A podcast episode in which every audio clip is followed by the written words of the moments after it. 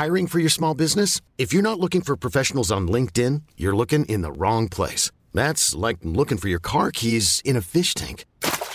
LinkedIn helps you hire professionals you can't find anywhere else, even those who aren't actively searching for a new job but might be open to the perfect role. In a given month, over 70% of LinkedIn users don't even visit other leading job sites. So start looking in the right place. With LinkedIn, you can hire professionals like a professional. Post your free job on linkedin.com slash achieve today. Bonsoir à tous et bonsoir à toutes. Bienvenue dans Punchline ce soir sur CNews. La violence qui se déchaîne à Marseille. Trois fusillades cette nuit ont fait trois morts et huit blessés, euh, dont un ado de 16 ans dans des règlements de compte, a priori entre trafiquants de drogue. Est-ce que cela veut dire que pendant que les policiers sont occupés au maintien de l'ordre, eh bien les délinquants en profitent? On pose la question dans un instant au commissaire Le Bars. On évoquera aussi ces habitants euh, qui étaient en colère et qui ont manifesté cet après-midi contre cette insécurité permanente. On évoquera aussi la situation à Nice où des bandes armées ont été filmées carrément faisant des rondes dans le quartier des Moulins. Comment une telle scène peut-elle se produire? Dans la capitale de la Côte d'Azur On se posera la question aussi. Enfin, on reviendra sur l'état de santé de Florent Pagny. Le chanteur se confie dans un livre autobiographique publié chez Fayard où il raconte son combat contre le cancer du poumon, un récit poignant et formidable d'humanité et d'optimisme. On l'évoque tout à l'heure dans Punchline. Mais tout de suite, il est 17h et c'est l'heure du rappel des titres de l'actualité avec euh, Mathieu Devez.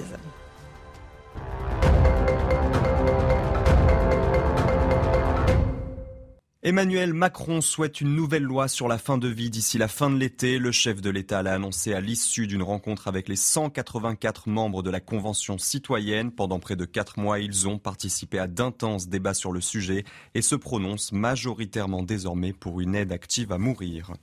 Elisabeth Borne promet d'être à l'écoute de tous les sujets que les syndicats voudront aborder. La première ministre les recevra mercredi lors d'une rencontre à Matignon. Elle admet néanmoins avoir des points de désaccord avec eux. On pense bien sûr au recul de l'âge de départ à la retraite de 62 à 64 ans. Le chef de l'Agence internationale de l'énergie atomique sera en Russie mercredi. Raphaël Grossi souhaite notamment sécuriser la centrale nucléaire de Zaporizhia, un site du sud-est de l'Ukraine occupé par les Russes et où la situation est jugée très précaire avec de nombreuses activités militaires.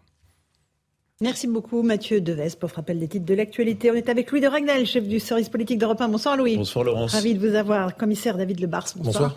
Euh, merci d'être avec nous, secrétaire général du syndicat des commissaires de la police nationale, UNSA. Et avec Eric Revel, qui est journaliste. Bonsoir, Eric. On va commencer par Marseille, évidemment, parce que ça nous interpelle. Euh, commissaire Le Bars, trois fusillades dans la nuit, trois morts, huit blessés, dont un ado de, 16 ans. C'est quasi du jamais vu. Euh, on va voir que ces enquêtes et ces fusillades ont été confiées à la PJ. Explication de Corentin Bayot.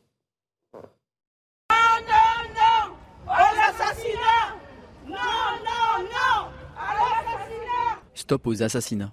C'est l'un des messages portés lors de ce rassemblement, après une nuit de nouveau mortels. Des femmes membres d'un collectif se rassemblaient de manière spontanée, mais symbolique à Marseille. En colère, elles défilent sous les balcons des immeubles et appellent à ce qu'on les rejoigne.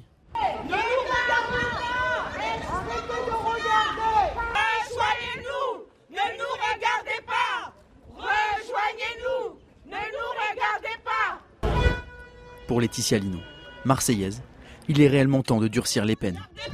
Il faudrait déjà dans un premier temps euh, qu'au niveau des lois, ce soit beaucoup plus dur, hein, que les, peines soient réellement appliquées, qu'ils prennent des peines euh, de sanctions de 25-30 ans. Et euh, c'est pas fait à l'heure d'aujourd'hui. Si vous tuez quelqu'un et qu'au bout de 5 ans vous ressortissez, tout le monde peut le faire. Des fusillades, dans la nuit de dimanche à lundi, qui ont fait 3 morts et plusieurs blessés, ont éclaté du côté de la cité du Castellas, de la cité des Égalades et dans le deuxième arrondissement de Marseille, près du quartier de la Joliette. Une situation très préoccupante, d'autant plus que des victimes sont mineures. Une jeunesse abandonnée, selon Eddie Ramdan, adjoint au maire chargé de la jeunesse à la mairie de Marseille. Moi j'étais avec un jeune tout à l'heure qui s'est fait tirer dessus hier. Il n'a même pas été encore entendu par des psychologues. Il n'a même pas encore été entendu par la police. Comment, dans une république comme la nôtre, on peut en arriver là? À ce qu'il y ait un abandon total des pouvoirs publics? Quand je parle des pouvoirs publics, j'accuse l'État de ne pas être là à, côté de cette jeunesse-là. Depuis le début de l'année, ce sont 13 personnes qui ont trouvé la mort par balle à Marseille. Voilà pour ce constat assez effrayant, commissaire Le Bars. Qu'est-ce qui se passe à Marseille? Euh, Est-ce qu'il y a un abandon des pouvoirs publics, comme vient de le dire euh, ce monsieur? Bien sûr que non, c'est même euh, le contraire. D'abord, il faut, il faut dire les choses et, nommer les choses. J'entendais l'éducateur, je suis toujours un peu surpris d'entendre un éducateur qui accuse les pouvoirs publics euh, avant de penser aux familles, à l'éducation et aux parents. C'est très bien des manifestations de parents qui veulent essayer de faire entendre une cause, mais il faut aussi savoir que parmi celles et ceux qui peut-être défilent, il y a des mamans qui ont perdu un fils, mhm, mhm. mais il y en a peut-être qui ont des fils qui sont dans le trafic de drogue. Donc il ne faut pas faire de d'hypocrisie sur le sujet. À Marseille, il y a une police judiciaire qui travaille de façon acharnée sur le crime et en particulier sur le trafic de drogue.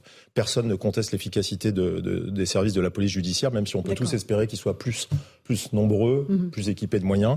Euh, ça, c'est le premier point. Il n'y a pas que la police judiciaire qui travaille en plus sur le crime lié à l'économie souterraine notamment, on y reviendra, puisque à Marseille, c'est une des régions de France où les services collaborent et pratiquent le mieux le travail collaboratif. Il y a la sécurité publique qui passe son temps à faire des opérations dans les cités, il y a la, la PJ Marseille qui fait du travail de fond.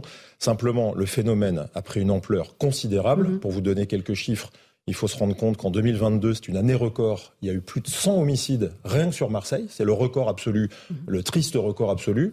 Et que le début d'année 2023 fait état d'une tendance en hausse de 40%. Mais là, pourquoi? Qu'est-ce qui se passe? C'est le trafic de drogue, en fait? Alors, c'est. C'est le manque d'effectifs, c'est quoi? C'est très majoritairement le trafic de drogue avec une économie souterraine qui génère tellement d'argent que ça génère des jalousies et des conquêtes de territoire. Ça, c'est le premier point. Mhm. C'est aussi euh, la traduction d'une ultra-violence où les générations d'aujourd'hui qui sont impliquées dans le trafic de drogue ne réfléchissent plus à la, dureté de la peine. J'entendais encore une fois dans, votre reportage euh, une dame dire que le, crime euh, n'est pas assez puni. C'est faux. Le trafic de drogue, quand ils sont pris, quand ils sont pris sur du trafic en importation, c'est extrêmement sévère. C'est des peines de 20 ans. Quand vous tuez quelqu'un, quand c'est un homicide, mhm. et pire, quand c'est un assassinat avec préméditation, donc c'est perpétuité. Donc c'est faux que le crime n'est pas puni. Simplement, il faut les moyens de punir le crime. Les moyens de punir le crime, c'est les effectifs. Il faut sans doute encore renforcer la police judiciaire, mais pas seulement. Il faut aussi renforcer euh, le reste de la chaîne pénale, c'est-à-dire parquet, juge d'instruction, juge des libertés mhm. de la détention, pour qu'on puisse également avoir des résultats concrets d'enfermement et s'il faut euh, externaliser le, la punition. C'est ce que vous réclamez depuis longtemps, vous les, vous les policiers. Mais là, trois cités, euh, trois, trois fusillades, trois morts. Qu'est-ce qui se passe encore une fois? Est-ce que ça veut dire, ce que je posais comme question tout à l'heure dans le sommaire, que les policiers sont occupés à faire du maintien de l'ordre? Ah et qu'ils ne peuvent plus s'occuper des délinquants. C'est la question qu'on peut peut-être se poser. Non, non, ce ne sont pas du tout les mêmes et il faut aussi rassurer nos, auditeurs, nos téléspectateurs. Les policiers qui s'occupent du crime ne sont pas ceux qui s'occupent du maintien de l'ordre, fort heureusement. Ce sont des spécialités. Euh, même si parfois il y a besoin de renforcer le maintien de l'ordre, la police judiciaire n'est jamais prise sur le maintien de l'ordre et elle ne le sera jamais. Et même dans toutes les polémiques qu'on a pu avoir sur la réforme de la police, il faudra sacraliser le travail contre le crime. Non, les enquêteurs sont des enquêteurs, ils sont dédiés au crime. Le vrai sujet, c'est que l'économie souterraine a pris une telle ampleur ces dernières années, les, sommes générées, les, les, quantités générées sont tellement énormes que le vrai sujet, pour faire mieux, pour faire encore plus, c'est de renforcer encore ces services de police judiciaire. Ça, c'est une évidence. Mhm. La PJ elle-même le demande et je crois qu'il faudra se pencher sur la réalité euh, de, des effectifs à disposition pour lutter contre le crime. Et puis l'autre réalité, je vous dis, Laurence Ferrari, c'est que le, les criminels aujourd'hui se livrent à une guerre de territoire à Marseille alors je pourrais pas aller très loin, vous le comprendrez, parce qu'il y a beaucoup d'enquêtes en cours, mais je peux vous certifier, connaissant mhm. bien les collègues de PJ que j'ai eu au téléphone encore aujourd'hui, ils savent à qui ils ont affaire, ils savent qui est en face, ils savent qui gère. Mhm. Simplement, le temps criminel, enfin le temps pour la lutte contre le crime est un temps long. Et quand on est dans des affaires comme celle de, cette nuit où on a des règlements de compte, trois morts, deux blessés très graves qui sont entre la vie et la mort et, huit blessés au total, c'est pas en une semaine que ces affaires-là sont résolues, mais je peux vous assurer que la PJ a un regard très précis sur ce qui se passe. Mhm. Je peux aussi vous dire, dans, dans les grandes lignes, que les grands, euh, les grands chefs de scrim sont loin. Voilà. Et que là, on a affaire à ceux... Ils sont à l'étranger? Ils sont basés à l'étranger Ils font en sorte d'être euh, à l'abri euh, mhm. des peines et, de, mhm. et, du travail fait sur le territoire national, ce qui n'empêche pas d'avoir des commissions rogatoires internationales, mhm. d'aller les chercher au moment venu. Mais aujourd'hui, on a affaire à ceux qui sont dans la rue, à ceux qui se, qui se battent pour reprendre le, le, territoire, pour le piquer aux voisins. On a des conflits de lutte de territoire. C'est même pas des questions de libération de, de prison, parce que parfois ça a pu être ça, des règlements de compte. On est sur une lutte acharnée pour occuper l'espace et faire de l'argent. La réalité, c'est l'argent à tout prix au détriment des autres. Et on voit derrière vous euh, le prix hein, du shit de mâche, de la bœuf. C'est inscrit sur les murs hein, dans, les cités à Marseille. C'est le supermarché de la drogue à ciel ouvert. Mais c'est une autre, euh, c'est une autre donnée très importante. Aujourd'hui, l'accès à la drogue fait que beaucoup de gens peuvent se permettre d'acheter euh, de la drogue. Moi, j'ai commencé ma carrière dans les stupéfiants où euh, la cocaïne était trois fois moins chère qu'aujourd'hui. Aujourd'hui, vous avez un gramme de cocaïne sur un plan stup, sur un four, à 40 euros. Voilà, donc c'est extrêmement préoccupant que cette, cette drogue, je vous donne cet exemple-là, mais c'est valable pour le cannabis, c'est valable pour le reste, est accessible à beaucoup de gens. Et malheureusement, on a un problème aussi de forte consommation en France qui fait que ces, ces business de drogue eh ben, fleurissent un peu partout en France. Louis de Ragnel, on est frappé, hein, évidemment, par ces trois fusillades en, une nuit à Marseille. Est-ce que, encore une fois, c'est un, un symptôme de, du trafic de drogue qui est complètement euh, dérégulé euh, dans notre pays? Alors oui, oui et, non, parce que Marseille euh, est un cas spécifique aussi en soi. Alors je sais qu'on le répète toujours et les, Marseillais aiment pas trop qu'on dise ça, mais de fait, il y a toujours eu beaucoup de trafic de stupéfiants, il y a toujours eu des rivalités entre bandes et il y a toujours eu du coup des règlements de compte entre bandes à Marseille. Donc ça c'est pas nouveau. En revanche, oui, ce qui est vrai, c'est qu'on assiste à une telle industrialisation euh, du marché de la drogue que effectivement les euh, je rejoins entièrement ce que dit euh, David Lebars. Oui, les moyens objectivement de la police sont là. Alors ça paraît bizarre de le dire comme ça quand on voit le résultat, mais mais de fait c'est le cas. Et, et, deuxièmement, les réponses pénales pour les trafics de stupéfiants, oui, euh, elles sont fermes, mais réellement mm. fermes. Euh, Aujourd'hui, la, la, justice condamne très sévèrement le trafic de stupéfiants. Mais vous faites, mais on en attrape combien par rapport à la masse Le problème, en fait, c'est qu'on on fait face à une masse. C'est-à-dire qu'en mm. en fait, on se rend pas compte des quantités de drogue qui sont injectées dans les quartiers de Marseille, et donc, et c'est tout un écosystème. C'est, c'est tout, si vous voulez, c'est des quartiers entiers qui vivent de ça avec euh, évidemment parfois des, des mères qui des euh, mamans qui n'en peuvent plus là, qui, disent arrêtez stop à la mort de et nos en même temps parfois qui en vivent indirectement. C'est des situations très complexes où vous êtes à la fois euh, victime et un peu co-responsable. Alors parfois il y a des victimes sèches entre mhm. guillemets qui n'ont vraiment rien à voir avec tout ça. Mais mais la, la difficulté en fait c'est que je, je pense qu'il n'y a pas beaucoup de solutions à part le fait d'organiser des opérations, des vraies opérations de, de reconquête républicaine. Vous savez, au début du premier quinquennat d'Emmanuel Macron, avait été il lancé fait combien les, de visites sur place les à Marseille, QRR, les quartiers de reconquête mmh, mmh. républicaine. Marseille, évidemment, il y a plusieurs quartiers de reconquête républicaine qui ont été euh, ciblés à Marseille. Emmanuel Macron a lancé euh, il y a quelques mois le plan Marseille en grand. Il y avait beaucoup d'argent public aussi qui devait servir euh, notamment aux services de police et puis mmh. à, tous les services sociaux en général pour lutter contre les trafics de stupéfiants. Mais je pense qu'en fait, on arrive à un tel point que la, une des seules solutions possibles, euh, c'est de, c'est en fait, c'est de, de, de, faire des opérations à la fois de maintien de l'ordre avec les douanes, avec la police judiciaire. Mm. Ça existe, c'est par, parfois en France, et, et donc d'aller euh, asphyxier en fait ces quartiers. Vous venez avec des unités de force mobile, vous faites euh, toutes les tours, et voilà, et, et, en fait vous restez. Ce qu'il faudrait, c'est avoir les capacités de déployer en permanence pendant je sais pas combien de temps des unités de force mobile, euh, de gendarmes mobiles et de CRS, et pour contrôler en permanence tous les accès, toutes les entrées euh, dans ces quartiers. Et je pense que c'est le seul moyen, en fait, d'éradiquer euh, les trafics sur place. Et éradiquer, oui, j'espère qu'on y arrivera un jour, mais on en est encore dans Eric Revel. Vous êtes, pareil, frappé par ce qui se passe Oui, frappé, et je me souviens d'une d'une une du journal La Provence, mhm. qui avait cartographié l'ensemble des points de deal à Marseille. Je crois qu'ils en avaient répertorié 160. On dit qu'il y en a 40 qui ont été démantelés, donc il en restera encore 130 points de deal officiellement euh, connus par, euh, par euh, la police, avec la grande difficulté, c'est quand vous démantelez un point de deal, il y en a un autre qui se crée rapidement. Et puis ce qui me frappe aussi, je ne sais pas si vous avez vu dans cette excellente revue qui est Paris Match, ils ont publié une note confidentielle de l'OFSAT, l'Office anti-stupéfiant. Très intéressante note parce qu'elle montre comment euh, la géopolitique euh, induit aussi le trafic de drogue. On parle beaucoup d'inflation dans notre émission, euh, Laurence. Eh bien, il faut savoir que le prix des stupéfiants est plutôt stable. Donc, ça veut dire que les gangs sont obligés de défendre leur part de marché parce qu'ils gagnent, ils gagnent moins d'argent par rapport à ce qu'ils engagent, parce que le prix des stupéfiants n'est pas à la hausse.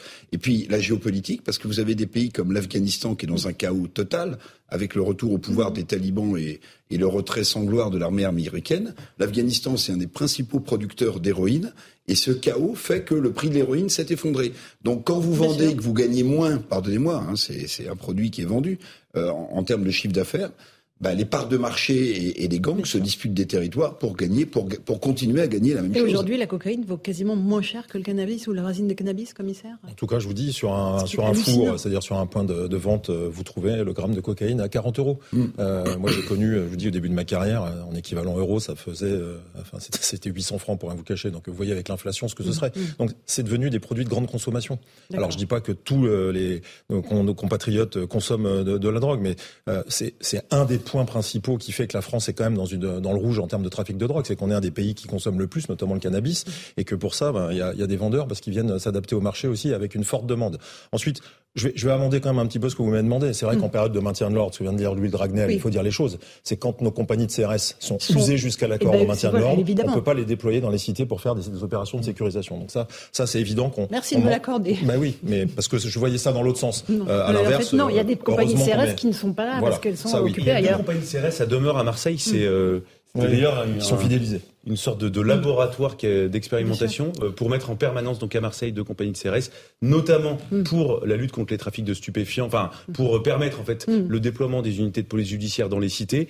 Mais on sait que de fait, euh, les, ces bah unités-là sont aussi utilisées pour le maintien de l'ordre. Un dernier mot commissaire avant qu'on parte à Nice. Parce qu'il faut savoir aussi se critiquer ou s'amender. Il y a des, il y a des angles morts. En tout cas, il y a des points d'amélioration. Euh, je pense qu'on peut faire encore largement mieux, mais il faudrait aussi nous aider à nous donner des outils de simplification pour lutter contre le crime. Il faut lutter contre les flux financiers. Je pense que là-dessus, euh, les, mm. les, saisies financières sont, sont, encore largement inférieures à, à l'ampleur de ce qu'on dénonce euh, collectivement sur ce plateau. On a un problème aussi sur les sur les armes, la circulation des armes. Pourquoi il y a autant de morts? Parce qu'il y a autant d'armes en circulation. Moi, je fais partie d'une génération qui a commencé où on trouvait pas d'armes en perquisition. Aujourd'hui, c'est l'inverse. L'exception, c'est une perquisition sans trouver d'armes. On va aller sur Nice. Vous avez vu les images. On a aujourd'hui ah, des gens pour montrer la force qui sortent les armes, même quand il n'y a pas besoin de les sortir. Donc il y en a partout, ça c'est euh, aussi le signal de, la violence. Puis il y a, un troisième point, c'est un bon étalonnage du niveau de saisine, mais ça c'est une, une sauce interne. Il faut donner les bons dossiers à la PJ pour qu'ils luttent bien contre le crime, et ça on aura aussi ce travail-là à faire en interne. Alors vous venez d'évoquer Nice, effectivement, avec cette vidéo qui a été postée par Eric Sotti sur les réseaux sociaux. On y voit des hommes armés qui font des patrouilles, des rondes dans le quartier des Moulins, euh, des Moulins, pardon. Euh, comment est-ce que c'est envisageable en fait? On parle de Nice, hein, là on ne parle pas de Marseille pour le coup. Euh, on fait le point avec Maxime Lavandier et Marine Sabourin. Filmé par un riverain, cette scène se serait déroulée le 24 mars dernier en plein après-midi et en plein cœur de la cité des Moulins à l'ouest de Nice. Sur cette vidéo amateur, un individu encagoulé et entièrement vêtu de noir fait une ronde avec ce qui semble être un fusil. À ses côtés, cinq autres individus. L'un d'entre eux tient lui aussi une arme. Là, cette vidéo témoigne de ce qui se passe fréquemment dans le quartier des Moulins ou dans d'autres agglomérations. Voilà, c'est ça qui est important de retenir. On a une vidéo, on, est, on peut être choqué, euh, déstabilisé en voyant cette, cette vidéo. Pas pour nous, nous aussi que ça fait très longtemps qu'on a ces armes à feu qui circulent dans, dans, dans, ces, dans cette cité. Trafic d'armes, trafic de stupéfiants et des interventions policières de plus en plus délicates. C'est un territoire qui qui leur appartient entre guillemets. Euh, la République euh, ne laisse pas des territoires, bien sûr, comme ça euh, dans les mains de ces trafiquants, mais on a beaucoup de, mal à, occuper, en tout cas, ces, endroits pour, pouvoir redonner un apaisement et une tranquillité à tous les riverains. Plus de 200 habitants du quartier excédé ont participé à une réunion sur le thème de l'insécurité en présence du maire de Nice. Christian Estrosi a alors proposé à l'Assemblée de se réunir à la fin du mois pour faire le point sur les actions qui auront été menées d'ici là dans le quartier. là encore, là, Eric Revel, euh, on se dit, on est à Nice, on a des types avec des, des armes lourdes, visiblement, qui patrouillent dans certains quartiers, mais, mais vraiment, euh, on a l'impression qu'on marche sur la tête. Oui, alors, moi j'ai habité Nice pendant trois ans. La carte postale qu'on a en tête, oui. c'est euh, la promenade des Anglais. Mmh c'est les quartiers autour du palais de la Méditerranée, euh, le Mont-Boron, euh, enfin tous ces quartiers-là. Mais en fait, il y a plein de cités mmh. extrêmement sensibles euh, à Nice. Là, on parle du quartier des Moulins, mais je me souviens qu'en 2020, dans le quartier des Liserons, vous aviez aussi des règlements de compte à coups de Kalachnikov. Je me souviens même qu'un supermarché à 10 heures du matin avait donné un, enfin, un spectacle absolument incroyable, puisque, si mes souvenirs sont bons, quelqu'un armé d'une Kalachnikov avait mis en joue ou avait tiré en l'air. Donc en fait, il euh, y a la carte postale qu'on a euh, en tête, il y a des mesures de sécurité qui sont prises, puisqu'on parlait de Christian Estrosi, mm. euh, très importantes, hein, notamment à cause du terrorisme aussi, hein, qui s'est développé à la basilique de Nice et ses attentats islamistes. Mais c'est une ville dans les quartiers difficiles qui est, qui est pas de tout repos. Alors vous dites c'est c'est pas Marseille, oui c'est pas Marseille. Pas Marseille on n'est pas on n'est pas. Mais en réalité en réalité ce, ce, ce genre d'événement malheureusement euh, s'additionnent. Et comme vous le disiez, euh, Monsieur le Commissaire, il y a aussi euh, toutes ces armes qui sont, euh, en, enfin, qu'on peut acquérir assez facilement sur le dark web ou ailleurs. Et les règlements de compte dont on parle, et il faut entendre les habitants de ces cités, ils sont excédés comme n'importe quel habitant, qu'ils, habitent en Seine-Saint-Denis ou qu'ils habitent dans le quartier nord de Marseille. Hein. Là, effectivement, on voit ces images, commissaire Le Bars. Euh, ils sont armés, euh, ils sont. Euh, moi, je me mets à la place des habitants. quand même, c'est surréaliste. Non, mais bien entendu. D'abord, qu'est-ce que c'est? C'est clairement une démonstration de force. Hein. On a vu ces images-là souvent à Marseille. On le voit dans certaines cités. Un groupe de cinq comme ça, capuchés, mhm. qui se promènent sur la voie publique avec des armes. C'est pour passer un message. Ils font pas ça toute la journée, et c'est pas fort heureusement une patrouille qui se reproduit au quotidien. C'est une démonstration de force. Je sais pas combien de temps ça a duré, mais je sais déjà que l'enquête avance vite puisqu'il y a, je crois qu'il y a déjà eu des interpellations interpellations et je suis prudent. Encore une fois, je vous dis, moi, j'observe. 9 interpellations, 4 armes découvertes ainsi que 5 kilos de résine, 10 kilos de cannabis, 2,2 de cocaïne. Ce qui est aussi le bon côté euh, des réseaux sociaux. Un signalement euh, d'un fait peut euh, enclencher des, des réactions plus rapides ou parfois l'inverse. Mais dans ce cas-là, je crois que c'est positif. Euh, c'est ça, montre encore une fois, c'est la décomplexion euh, face au crime de, de, ces individus qui viennent pas là, ils viennent pas provoquer la police, ils viennent passer un message à la concurrence. Ou en tout cas, ils montrent à la concurrence, si toutefois elle a des idées de venir prendre le territoire, que s'ils viennent, il y a de l'arme. Euh, moi, j'ai connu une période où il y avait des jambisations. Alors, on parle. C'est quoi la jambisation On se tire dans les jambes. Hein, on ah, on dans les, les, les clans mafieux ont pris ça de la mafia mm. italienne.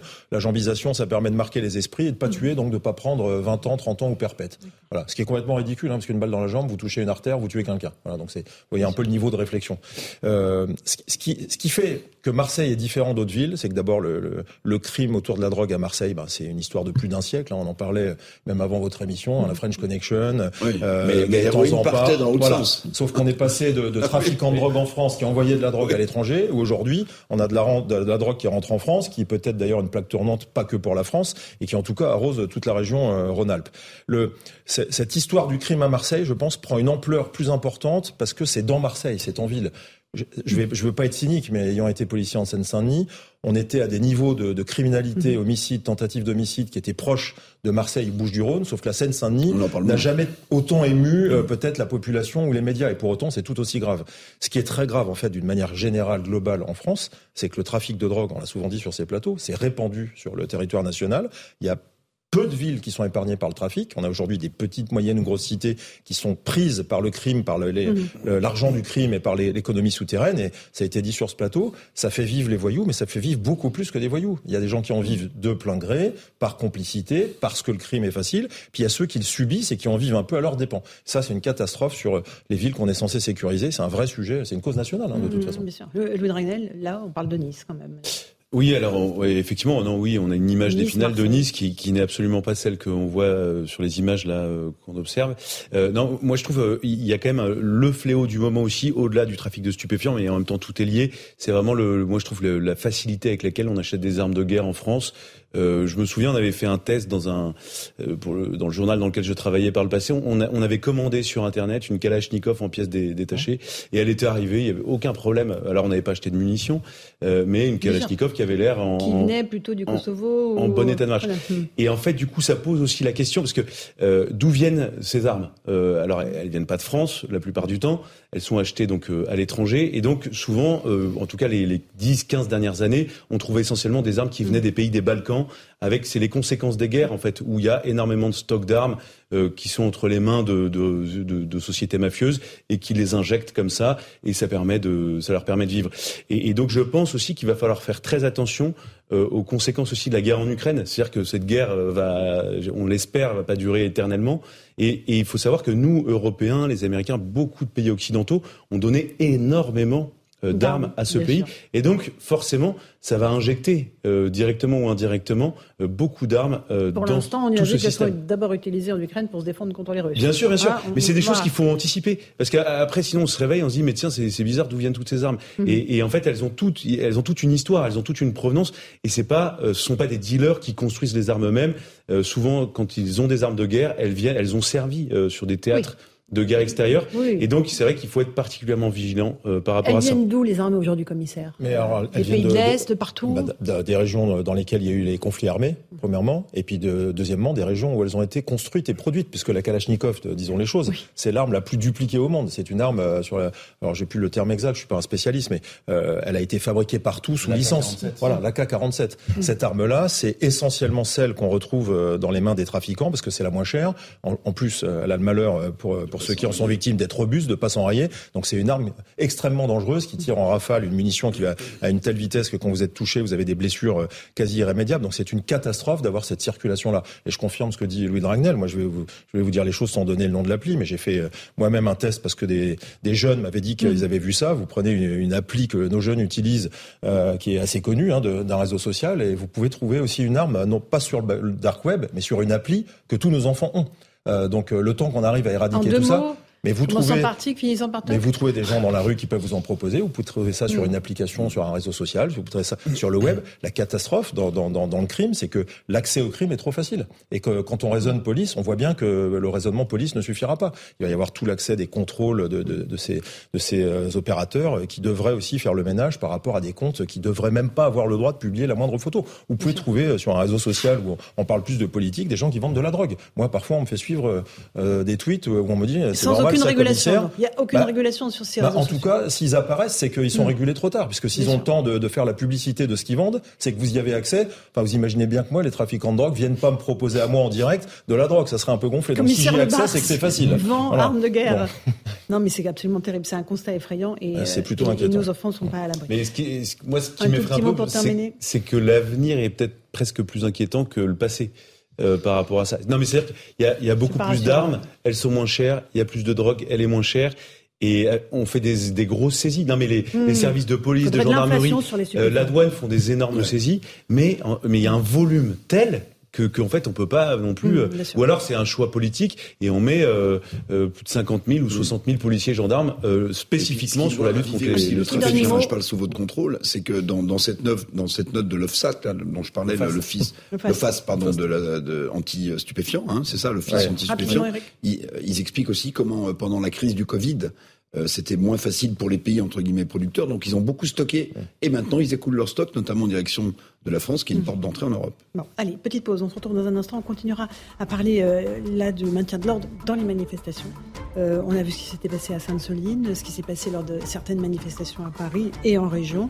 On verra ce que vous prévoyez pour le 6 avril et aussi le fait que le ministre de l'Intérieur, Gérald Darmanin, pointe du doigt l'extrême gauche. tout de suite.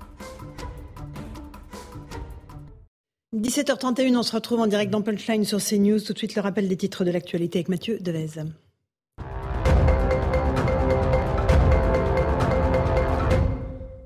Le gouvernement incite les salariés à lever le pied au volant et télétravailler pour économiser l'énergie. Selon Agnès Pannier-Runacher, il faut notamment rouler à moins de 110 km heure sur l'autoroute. La ministre de la Transition énergétique demande aujourd'hui aux grandes entreprises d'inscrire cette réduction de vitesse dans leurs discussions de dialogue social. Pour la première fois dans l'histoire des États-Unis, un ancien président est inculpé au pénal. Donald Trump va quitter dans moins d'une heure la Floride pour rejoindre New York où il doit comparaître le lendemain. Il aurait masqué dans ses comptes de campagne de 2016 des transferts d'argent visant à acheter le silence d'une ancienne actrice X avec qui il aurait eu une liaison. Enfin, toujours aux États-Unis, le bilan est d'au moins 32 morts après les tempêtes qui ont balayé plusieurs États ce week-end. Le Tennessee a été particulièrement touché avec 15 décès. Les habitants doivent désormais faire face aux dégâts, voitures retournées, arbres déracinés et maisons éventrées.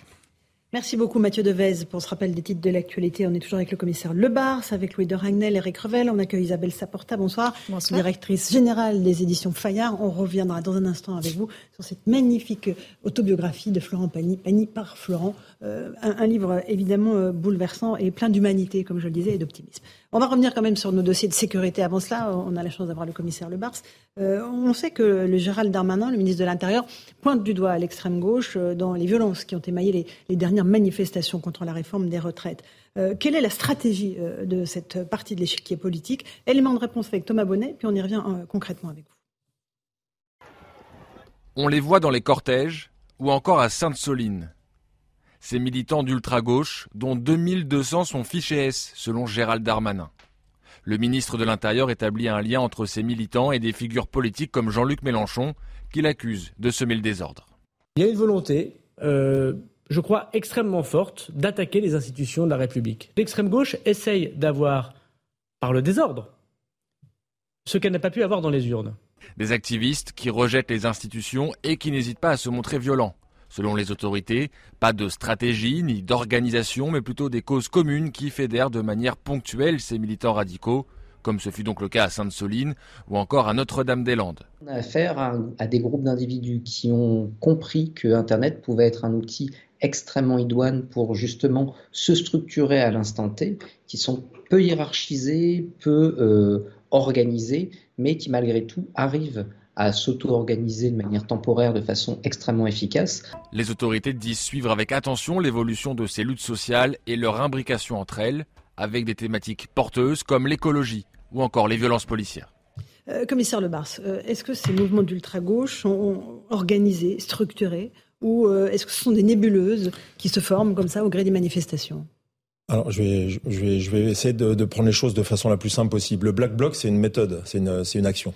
Euh, les mouvements d'ultra-gauche, c'est autre chose. Il y en a, ce sont des associations, des groupuscules. Il y en a qui sont suivis, d'autres euh, pas forcément identifiés, parce qu'on n'est pas, on n'a pas forcément une vue sur tout. Donc, il faut, faut pas que nos téléspectateurs, nos auditeurs s'imaginent que le Black Bloc, c'est une association, parce qu'il y a un débat qui est, mais comment se fait-il, ils sont pas arrêtés avant Si c'est euh, des, des, anarchistes, ben, autant les mettre en prison. Pour ceux qui trouvent que c'est bien de mettre les gens en prison avant.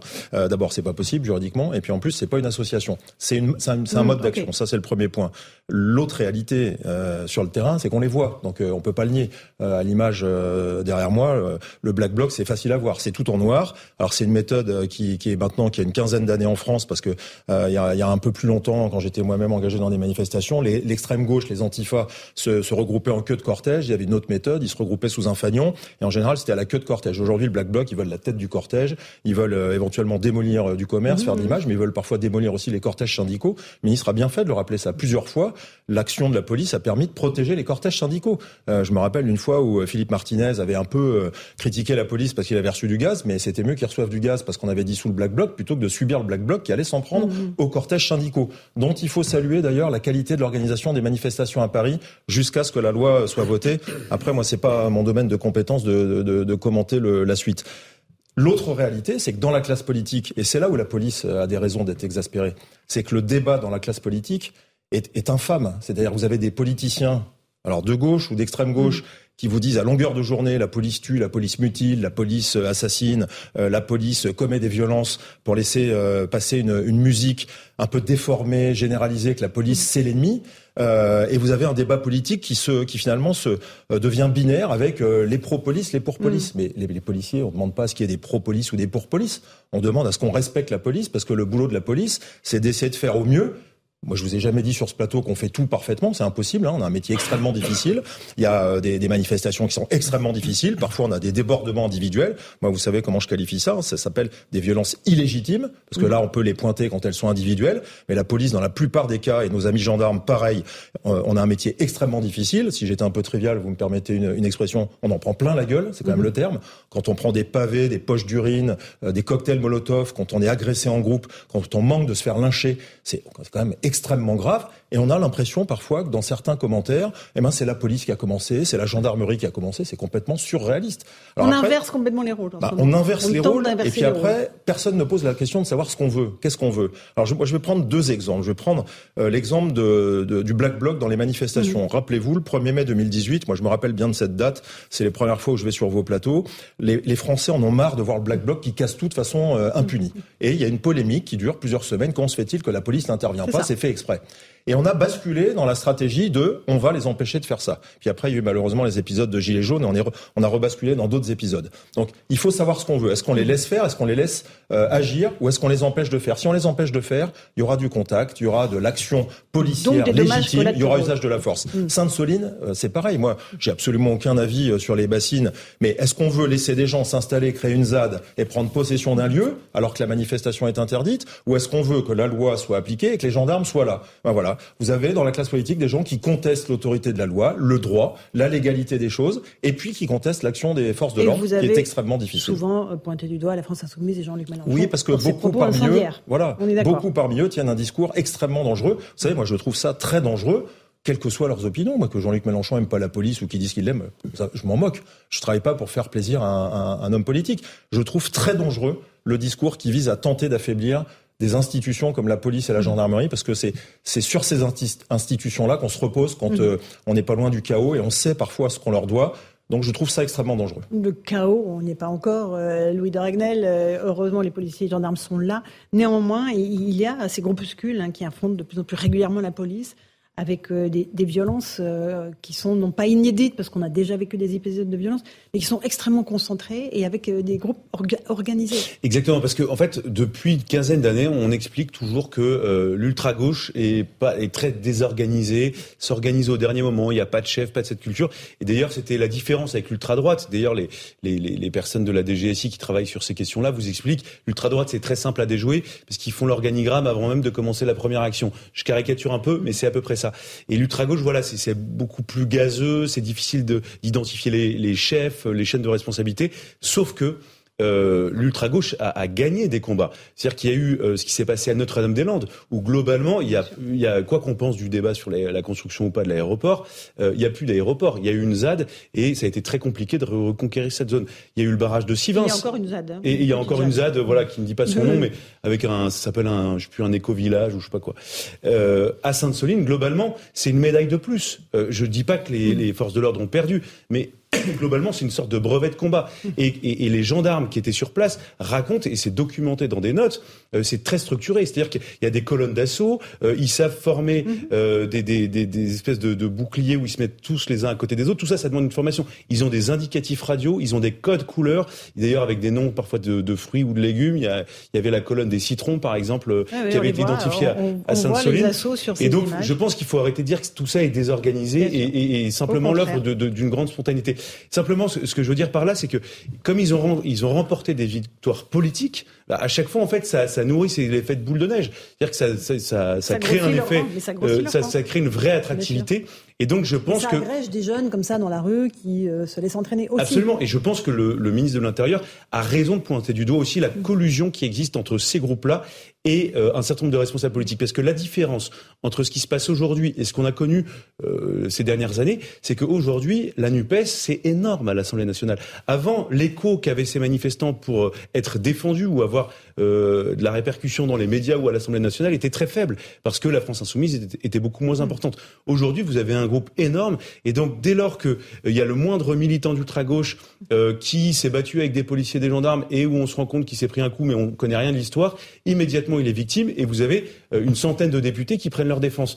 Et ça, c'est le fait nouveau, c'est-à-dire c'est un vrai fait politique et c'est ça qui déstabilise. Et, je pense que aujourd'hui, c'est plus ça le problème que le, fond du sujet policier. Un tout petit mot d'Éric Vous voyez, Monsieur le Commissaire, je pense que si une partie de la population euh, a, une image, alors vous, allez trouver déformée de, euh, de situations disproportionnées de la police vis-à-vis des Black Blocs notamment, c'est parce qu'on oublie de dire, vous l'avez un peu abordé, mais on oublie de dire que ces Black Blocs sont de plus en plus violents. Il y a une augmentation de la violence. Alors, jusque y compris encouragé, oui, par certains euh, courants euh, politiques, moi je l'admets.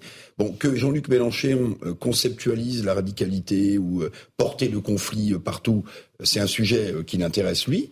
Le problème, c'est que vous avez des gens sur le terrain qui prennent ça comme un appel à la violence. Et puis, Jean-Luc Mélenchon, qui aspire à, gouverner, sinon il se présenterait pas démocratiquement, lui et ses amis, quand, pendant la campagne présidentielle, il avait demandé la dissolution de la BAC ou de l'IGPN euh, au profit d'une organisation indépendante et désarmer la police, euh, et désarmer la police. Ben, s'il gouvernait, comment ferait-il sur le terrain si euh, il dissout les braves, s'il dissout la BAC, s'il n'y a plus d'IGPN, d'IGPN, comment est-ce que la police pourrait agir dans les manifestations Non, mais c'est un vrai sujet. Bien entendu. Parce que c'est un sujet de cohérence politique. Mais il n'y a, pas de réponse à ça. On ne peut pas agir dans une société tout aussi apaisée soit-elle sans police. Ça, c'est la première réponse. Hein. Tout le monde a besoin d'une police. Euh, démocratique, républicaine, c'est le cas en France. Il hein. faut quand même le rappeler. Moi, je rappelle qu'on fait des débats sur des violences soi-disant euh, ahurissantes, euh, quel que soit d'ailleurs le camp, sans mort, fort heureusement, même si on a des blessés parfois. Il y a quand même des pays. Je veux dire, l'invasion du Capitole, sur une seule manif, il y a eu quatre morts. Donc il faut arrêter de prendre des leçons de morale de certains pays où, soi-disant, ça se passe mieux. On nous donne souvent l'exemple allemand. Mais c'est archi faux. Ceux qui donnent l'exemple allemand, les Allemands ont fait le choix d'unités tactiques mobiles pour aller au contact. Je vais faire simple. C'est-à-dire l'équivalent de braves à pied. À chaque fois qu'il y a des manifestations qui dégénèrent, ça cogne, il y a des blessés des deux côtés. Beaucoup plus que chez nous. Tous ces sociologues, là, tous ces spécialistes du maintien de l'ordre qui vont vous donner des exemples de pays où ça se passe très très bien. J'ai entendu dernièrement la Suisse avait l'air d'être un modèle génial. Ils ont eu le Black Bloc aussi. Le Black Bloc, une fois que ça casse, la seule façon de les arrêter, c'est d'aller au contact et d'utiliser la force légale. Et puis Jean-Luc Mélenchon, je lui rappelle que dans son camp politique, il y a des élus qui ont des soucis et c'est bien normal, on les protège. Donc euh, tout le monde a besoin de la police, qu'on soit un élu de droite, de gauche, un citoyen normal, tout le monde a besoin d'une police à titre collectif ou individuel quand on a droit à une protection. Donc voilà, il faut juste essayer de ramener le débat. Nous, on n'a pas envie d'être les otages d'une crise sociale et politique qui se règle pas sur le terrain. Ça se serait si une crise sociale se réglait par la force sur le terrain, c'est sûr que non. Ça se réglera par la négociation ou pas. Affaire à suivre dans la semaine, évidemment, puisque la première ministre Elisabeth Borne reçoit les syndicats euh, mercredi et qu'il y a une nouvelle journée de mobilisation le 6 avril. Et j'imagine que les, policiers et les gendarmes seront euh, évidemment aussi en première ligne. J'aimerais qu'on évoque maintenant ce livre, Pani par Florent aux éditions Fayard, un livre euh, que je trouve très touchant. Isabelle Saporta, vous êtes la directrice générale de Fayard. Un, livre dans lequel il se raconte, il raconte sa maladie. Comment va-t-il d'abord? Écoutez, il va bien. C'est quelqu'un de, c'est quelqu'un de très, de combatif, de très solaire, de très joyeux. Et c'est vraiment une, ce qui, ce qui est fou quand on est à ses côtés, c'est qu'il est plus en train de se préoccuper des autres et de savoir comment ils vont et de donner de l'énergie. Euh, enfin, moi, j'ai jamais vu quelqu'un avec une telle force de vie, en fait. Alors, c'est quelqu'un qui euh, se bat contre un cancer du poumon, hein, euh, contre, il appelle ça cette huitième vie. Il a mm. des multiples vies. On va juste écouter un extrait ce qu'il disait hier dans le journal de 20 h de France 2.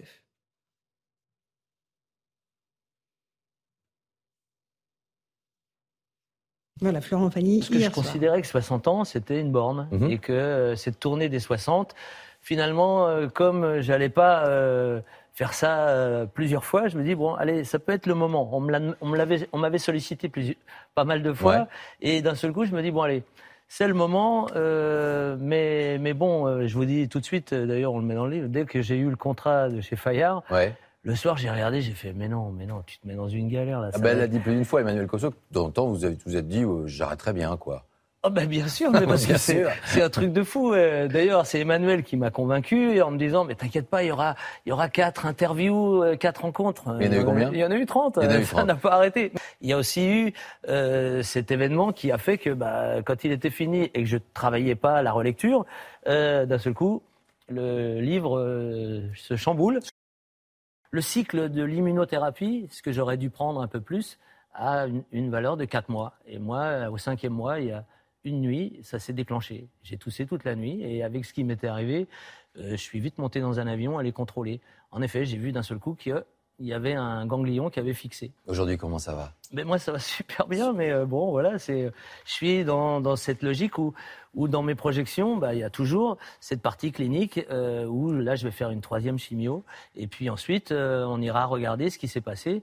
Et de toute façon, je serai toujours en contrôle et avec cette immunothérapie que je lâcherai plus maintenant, mhm. je ne ferai pas deux fois la même bêtise, mais, mais que je vais devoir organiser et suivre, je pense, pendant quelques années parce que ça fonctionne plutôt pas mal. Voilà, il y a beaucoup de choses dans ce que dit Florent Pagny, euh, Isabelle Saporta. Il y a à la fois pourquoi il a écrit le livre et le fait que c'était exigeant comme exercice, et puis ce combat contre la maladie qu'il a rendu public, qu'il a souhaité rendre public et qui peut-être donne du courage à tous ceux qui sont atteints de, cette maladie.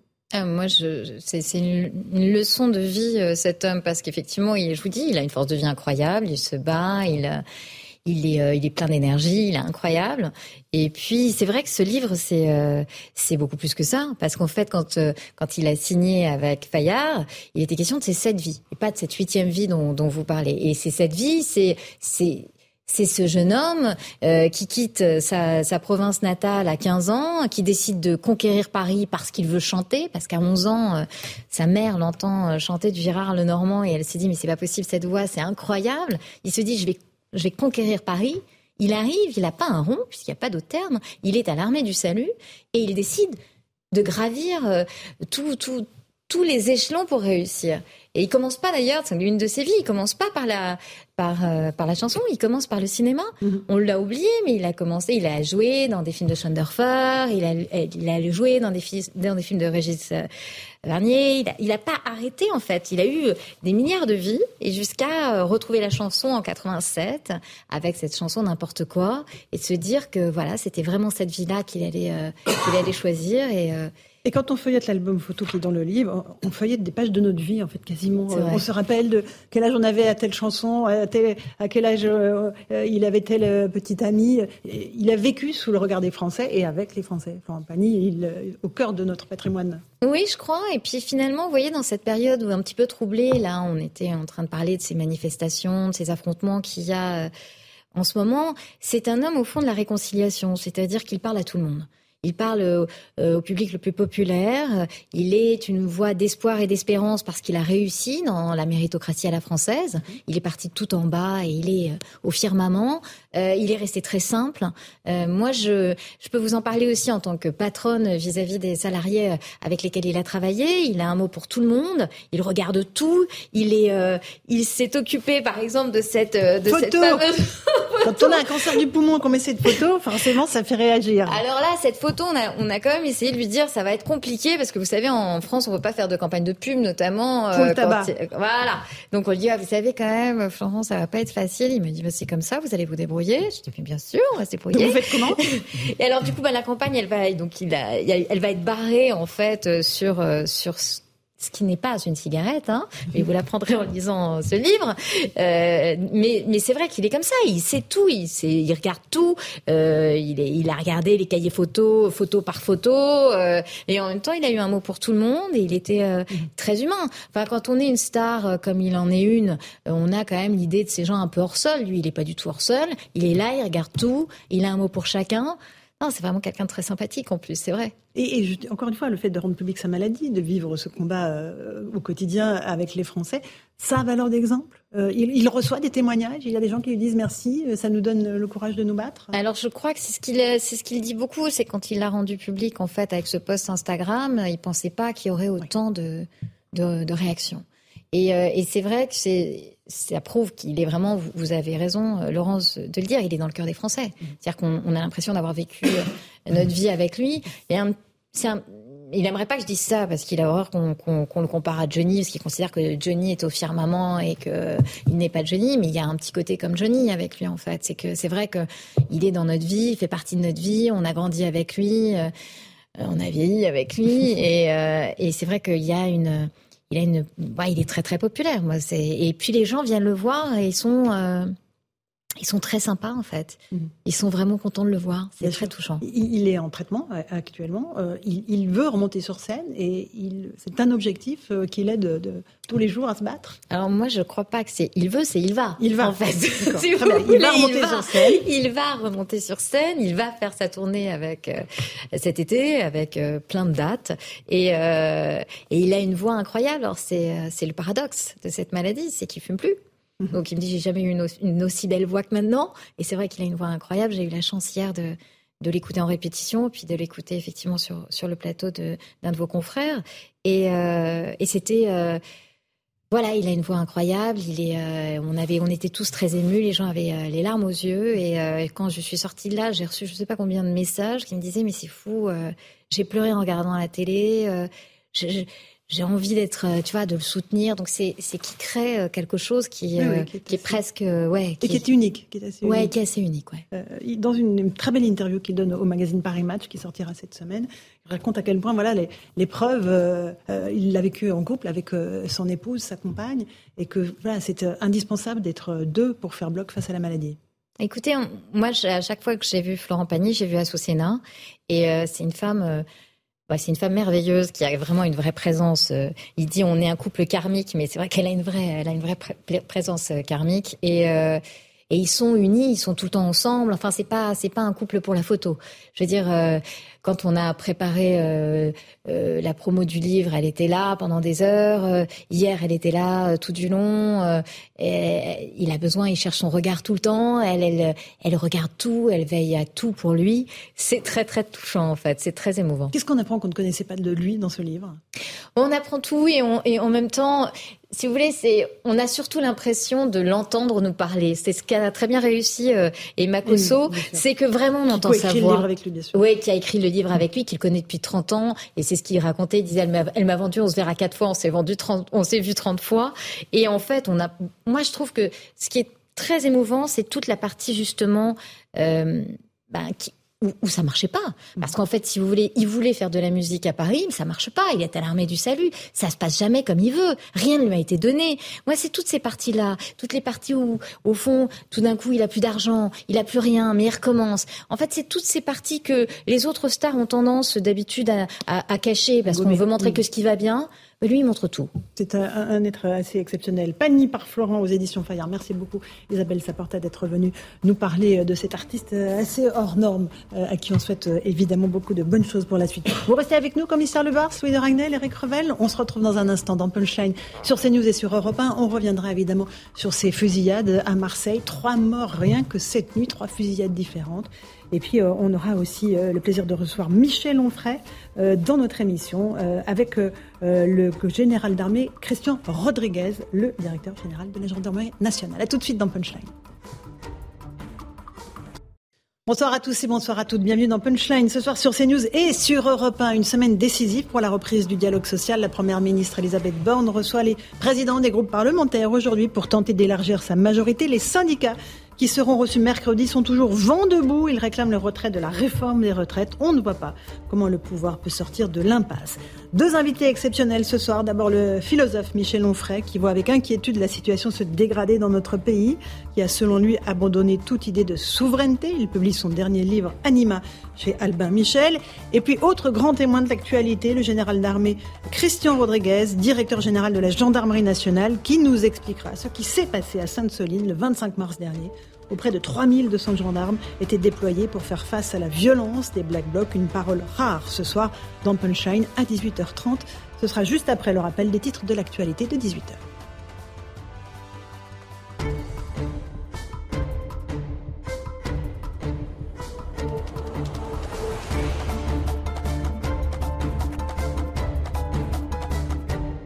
Il est pile 18h. Bienvenue si vous nous rejoignez à l'instant sur Europe 1 et sur CNews. À Marseille, des fusillades ont fait trois morts dans trois cités des quartiers nord gangrénés par le trafic de drogue avec euh, des victimes plutôt jeunes, âgées de 16, 21 et 23 ans. Enquête confiée à la police judiciaire. La procureure de Marseille a précisé qu'aucun élément ne semblait relier les trois fusillades. Un autre quartier connu aussi pour son trafic de drogue à Nice. Neuf interpellations ont eu lieu dans le quartier des Moulins. Sur une vidéo amateur partagée par Eric Ciotti, on peut apercevoir des dealers se promener avec des armes lourdes pour protéger leur point de deal. Eric Ciotti qui demande à Gérald Darmanin d'intervenir et d'engager tous les moyens disponibles pour reconquérir ce quartier. Emmanuel Macron veut bâtir un modèle français de la fin de vie. Il attend du gouvernement un projet de loi d'ici la fin de l'été, alors que la Convention citoyenne s'est majoritairement prononcée pour légaliser l'aide à mourir. Le chef de l'État a pris la parole aujourd'hui, on l'écoute. Nous sommes tous par essence concernés par la fin de vie.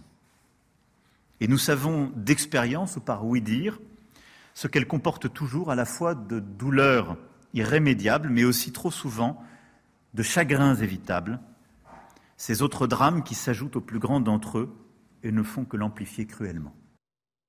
Voilà, euh, Elisabeth Borne, de son côté, reçoit les groupes les présidents des groupes parlementaires aujourd'hui à Matignon. Ce sera au tour mercredi des syndicats. Sophie Binet, la nouvelle patronne de la CGT, a une nouvelle fois réclamé le retrait de cette réforme des retraites. Elle prévient, je cite, si la réponse est non, le rendez-vous avec Elisabeth Borne sera très rapide. Écoutez la réponse de la Première ministre. Alors je lui réponds qu'on a beaucoup de sujets à aborder ensemble, y compris des sujets qui ont été mis en lumière à l'occasion de la réforme des retraites, sur la qualité de vie au travail, sur les fins de carrière, sur la prévention de la pénibilité. Moi, je serai à l'écoute de tous les sujets que les organisations syndicales voudront aborder et j'espère qu'on pourra bien prendre le temps de parler de tous ces sujets. Enfin, Donald Trump s'envole pour New York. Il doit comparaître demain devant un juge. Pour la première fois dans l'histoire des États-Unis, un ancien président est inculpé au pénal. Il aurait masqué dans ses comptes de campagne de 2016 des transferts d'argent visant à acheter le silence d'une ancienne actrice de film X avec qui il aurait eu une liaison. Voilà pour euh, le rappel des titres de l'actualité. Il est 18h02. On est en direct sur Punchline CNews Europe 1 avec le commissaire David Lebars. Bonsoir commissaire, merci d'être avec nous. Louis de Ragnel, chef du service politique d'Europe 1. Bonsoir. Bonsoir Laurence. Et Eric Revel, journaliste. On revient sur Marseille parce que ce qui s'y passe euh, est véritablement effrayant. La guerre entre les délinquants fait rage. Trois fusillades, trois morts, je vous le disais, huit blessés, dont un adolescent de 16 ans. On fait le point avec Corentin Brio.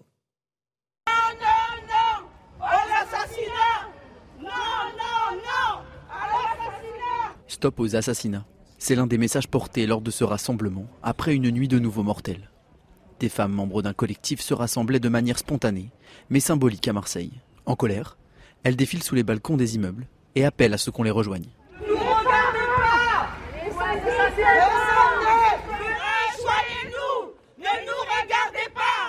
Pour Laetitia Lino, marseillaise, il est réellement temps de durcir les peines.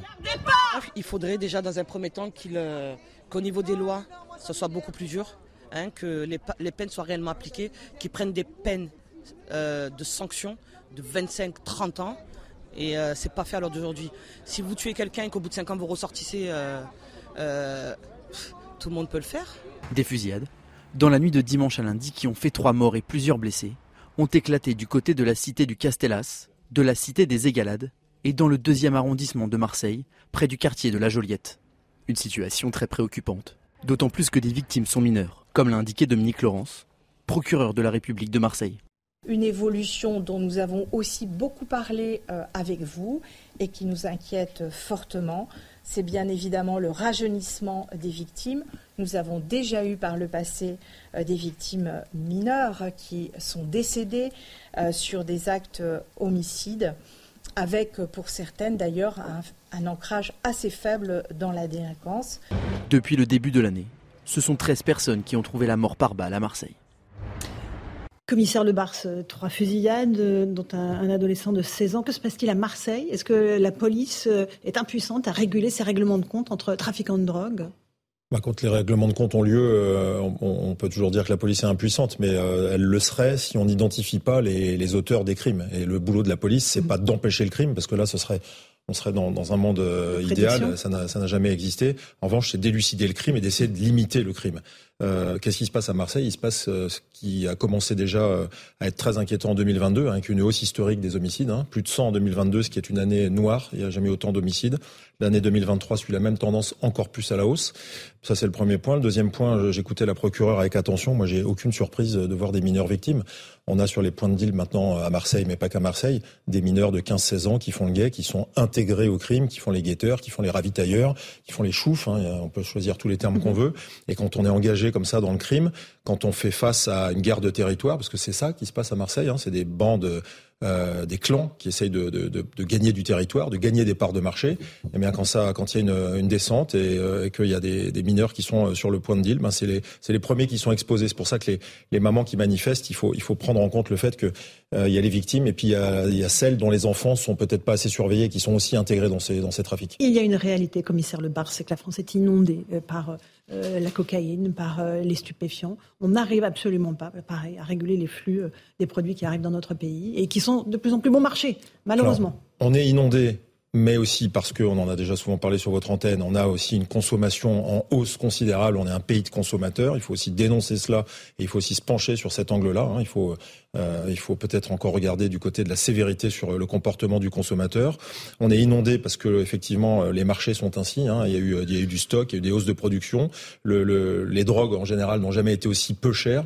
Elles sont malheureusement beaucoup trop accessibles et ça génère un, un argent tellement considérable que ça, ça, ça développe une économie souterraine des réseaux criminels considérable qui fait qu'ensuite, ces parts de marché, cette économie souterraine, mais il faut la défendre, la protéger par rapport à la concurrence. Donc, euh, ce qu'il faut rappeler quand même, c'est qu'à Marseille, euh, qui n'est pas la seule mmh. ville en France hein, gangrénée par ces trafics. Il y a des services de police judiciaire qui travaillent extrêmement bien.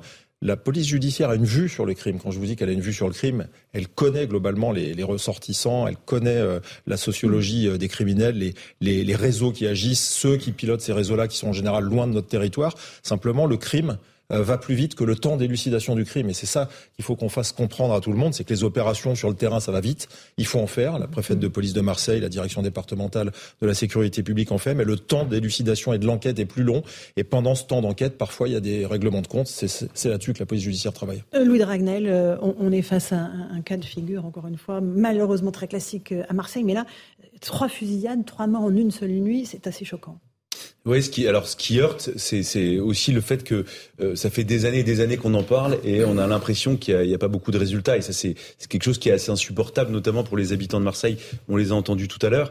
Euh, D'autant plus qu'il y, a eu des priorités qui ont été fixées euh, par le gouvernement, précisément à Marseille, en matière de sécurité. Emmanuel Macron avait lancé Marseille en grand, avec tout un volet sur le dynamisme économique, mais aussi quand même sur le renforcement des moyens à destination de la police, lutter contre les trafics de stupéfiants il y avait eu même eu euh, la, la, décision qui avait été prise, qui était une très bonne décision euh, de sanctuariser, faire en sorte qu'il y ait en permanence à Marseille euh, deux compagnies de CRS qui servent quasiment exclusivement à permettre les saisies de stupéfiants, les arrestations de délinquants, et en fait pour pour faciliter le travail de la police judiciaire, pour que les, les policiers enquêteurs puissent rentrer dans les cités beaucoup plus facilement. Donc il y a eu tous ces moyens dépensés, il y a eu beaucoup d'argent public dépensé, et puis un résultat qui est très difficile à voir, voire une absence de résultat parfois. Mais ça ne veut pas pour autant dire qu'il ne se passe rien. C'est-à-dire que les policiers travaillent, c'est ce qu'expliquait euh, David Lebars. Mais en fait, on, est, on, on, on fait face à un tel océan, à une telle masse, une telle quantité de produits stupéfiants, d'argent et d'armes, que en fait le Marseille d'aujourd'hui n'a rien à voir avec le Marseille d'il y a 10 ou il y a encore 15 ans. Avant d'ailleurs, c'était les mafias qui tenaient Marseille. Maintenant, ce sont plus les mafias comme celles qu'on connaissait euh, dans, les films en noir et blanc. Maintenant, c'est vraiment euh, des gens souvent euh, issus de l'immigration euh, qui tiennent euh, ces cités. Et donc en fait, la difficulté, c'est que il y a tout un écosystème qui repose sur le trafic de stupéfiants. C'est pas uniquement même les, les, la centaine de dealers. C'est-à-dire que tout le monde, quasiment dans certaines cités, vit directement ou indirectement de ça. Et je pense qu'en fait, mais le nombre d'habitants en souffrent aussi énormément. Absolument. Ils sont pris en otage de, ces, de, ces, trafics on est et de ces trafiquants. Mais du coup, en fait, il y, y, a plein de solutions qui existent. On, et puis, enfin, mais une solution très rapide, euh, elles sont quand même difficiles à voir. Il y a quand même une chose, mais qui consomme énormément de moyens et qui fait prendre des risques aussi aux forces de mmh. l'ordre, parce que euh, il y a, en face d'eux, ils ont des personnes qui ont des armes à feu. Ils sont pas avec euh, des, des armes lourdes, hein. des oui, armes lourdes. Ce serait de, de, de reconquérir, d'asphyxier complètement ces quartiers avec des unités de force des mobile, des douaniers et, voilà. et, qui font toutes les caves, qui montent dans, dans les immeubles, qui, qui, qui, ouvrent tout partout, qui saisissent euh, tous les produits stupéfiants, toutes les liasses d'argent liquide, euh, toutes les armes, et de mettre en permanence euh, des policiers en bas de ces tours. Éric Revel, votre réaction face à bah, ce qui se passe à Marseille, à Nice aussi Oui, oui, à Nice aussi. Dans, Alors dans je... J'ai donc en tête cette une de la Provence, le quotidien régional marseillais, qui montrait il y a, il y a quelques mois le nombre de points de deal qui étaient répertoriés à Marseille. Euh, C'était 160, 170, 40 auraient été démantelés l'an passé, il en resterait 130 connus. Bon, euh, mais euh, évidemment, les enquêteurs le savent mieux que nous. À chaque fois qu'on démantèle un point de deal, ben, dans la foulée, il y en a un autre qui naît. Donc parfois, on a l'impression quand même qu'on est un peu impuissant face à cette montée inexorable de la consommation de, de drogue. Et puis, euh, donc, une note confidentielle de l'OFAST, l'Office français anti-stupéfiant, publié, euh, rendu public dans Paris Match, qui montre euh, aussi comment euh, le fait que les produits euh, dont on parle, les stupéfiants, leur prix stagne, voire baisse, oblige évidemment ces gangs à défendre des parts de marché. Et c'est peut-être aussi, je ne sais pas, ce qui explique euh, le nombre de règlements de compte, puisque pour maintenir son chiffre d'affaires, pardonnez-moi d'en parler comme un produit ordinaire, bah, il faut bien que les gangs s'entretuent pour essayer de récupérer le chiffre d'affaires d'à côté. Absolument. Merci beaucoup, Eric Revel. Merci, commissaire Lebars, Louis de Ragnel. Dans un instant, Michel Onfray est l'invité euh, exceptionnel de Punchline. On évoquera son dernier livre, Anima, et surtout son inquiétude face à notre société française euh, qui, euh, selon lui, perd totalement sa souveraineté. À tout de suite dans Punchline sur CNews et sur Europe 18h15, on se retrouve en direct dans Punchline sur CNews et sur Europe 1 avec notre invité exceptionnel, Michel Onfray. Bonsoir, Michel. Bonsoir. Euh, merci d'être avec nous. Euh, Anima, Vie et mort de l'âme, de Lascaux au transhumanisme. C'est publié aux éditions Albin Michel. Évidemment, c'est un, un, ouvrage extraordinaire. On va y revenir dans un instant euh, parce qu'il parle évidemment de, de l'âme, de notre humanité, euh, mais avec un prisme aussi à, à travers l'actualité. L'actualité Évidemment, vous êtes aux prises à l'actualité comme nous tous, euh, avec cette vague de contestation contre la réforme des retraites. Est-ce qu'elle est pour vous le, symptôme d'un rejet du système? Est-ce que les Français rejettent le système euh, général ou c'est le rejet d'un homme, c'est-à-dire le président de la République, à vos yeux? C'est la même chose. Je pense qu'il y a un rejet du système qui est incarné par cet homme et euh, le système, il était incarné par des gens qui précédemment défendaient exactement la même chose. C'est mon dada, mais je dirais depuis Maastricht, on a exactement la même politique. Alors après, on fait semblant de dire c'est la gauche, on dit après maintenant c'est la droite, ça change.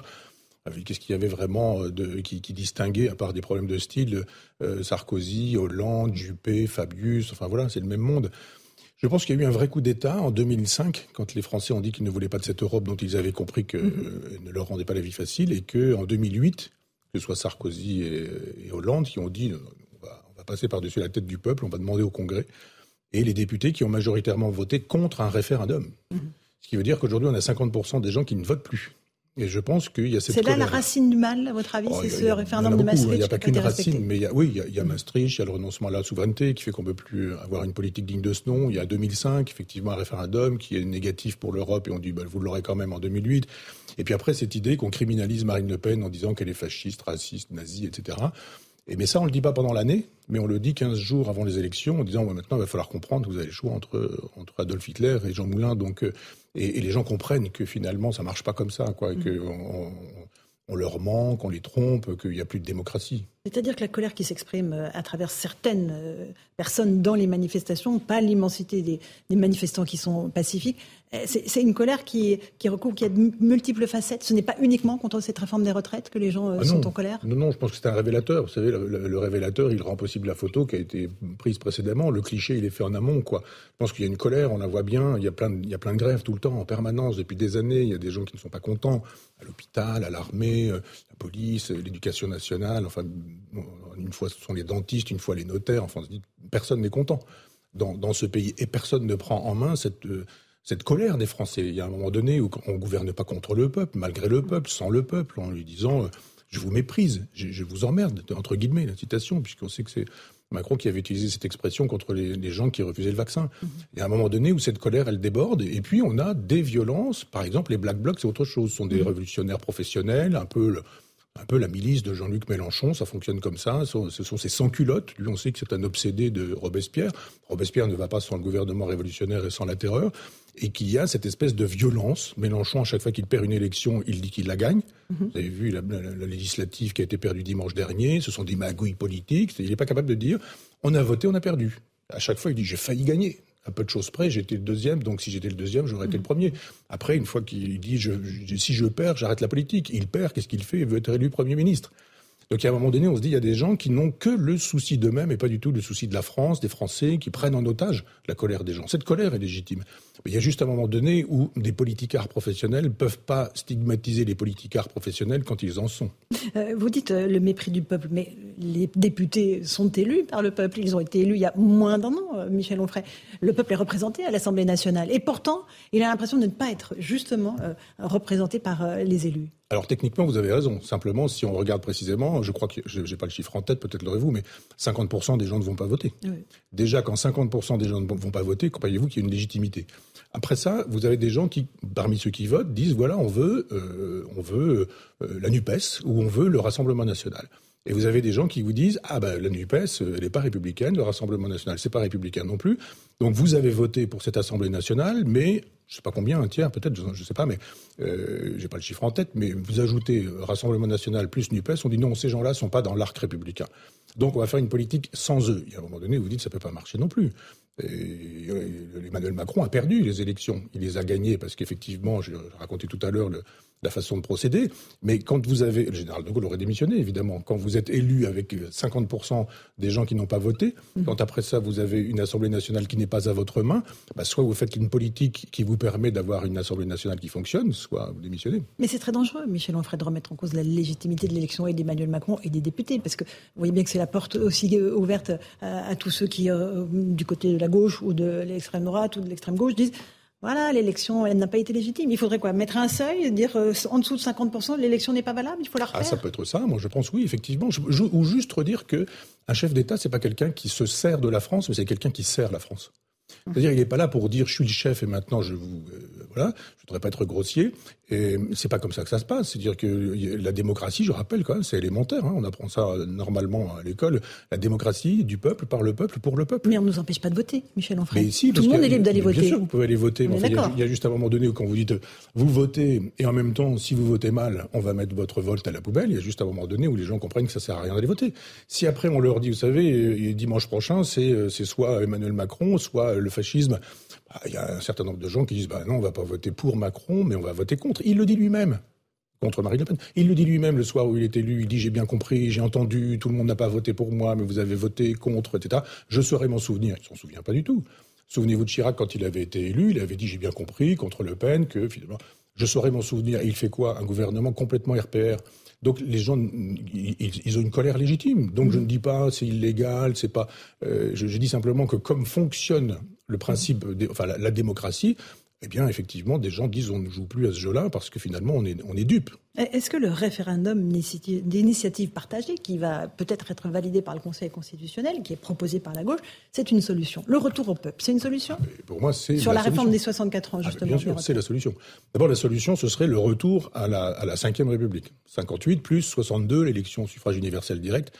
C'est-à-dire que vous avez un septennat, vous avez un chef d'État qui sert le peuple et qui ne se sert pas du peuple et qui dit vous votez pour moi. Si vous ne votez pas pour moi, je m'en vais. Macron, dans son premier quinquennat, il a perdu toutes les élections. Qu'est-ce qu'il a fait? Rien.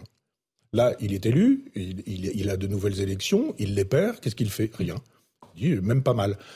Il dit que c'est une victoire, que la motion de censure a été rejetée à neuf voix près. Ah Vous comprenez ça? Euh, bah, Exactement comme quand il a dit, je crois que c'était aux européennes jadis, que si Marine Le Pen arrivait en tête, ce serait une catastrophe. Elle arrive en tête, il dit quoi? Perdre de si peu, c'est une victoire. Bon, évidemment, avec cette sophistique-là, vous pouvez tout dire.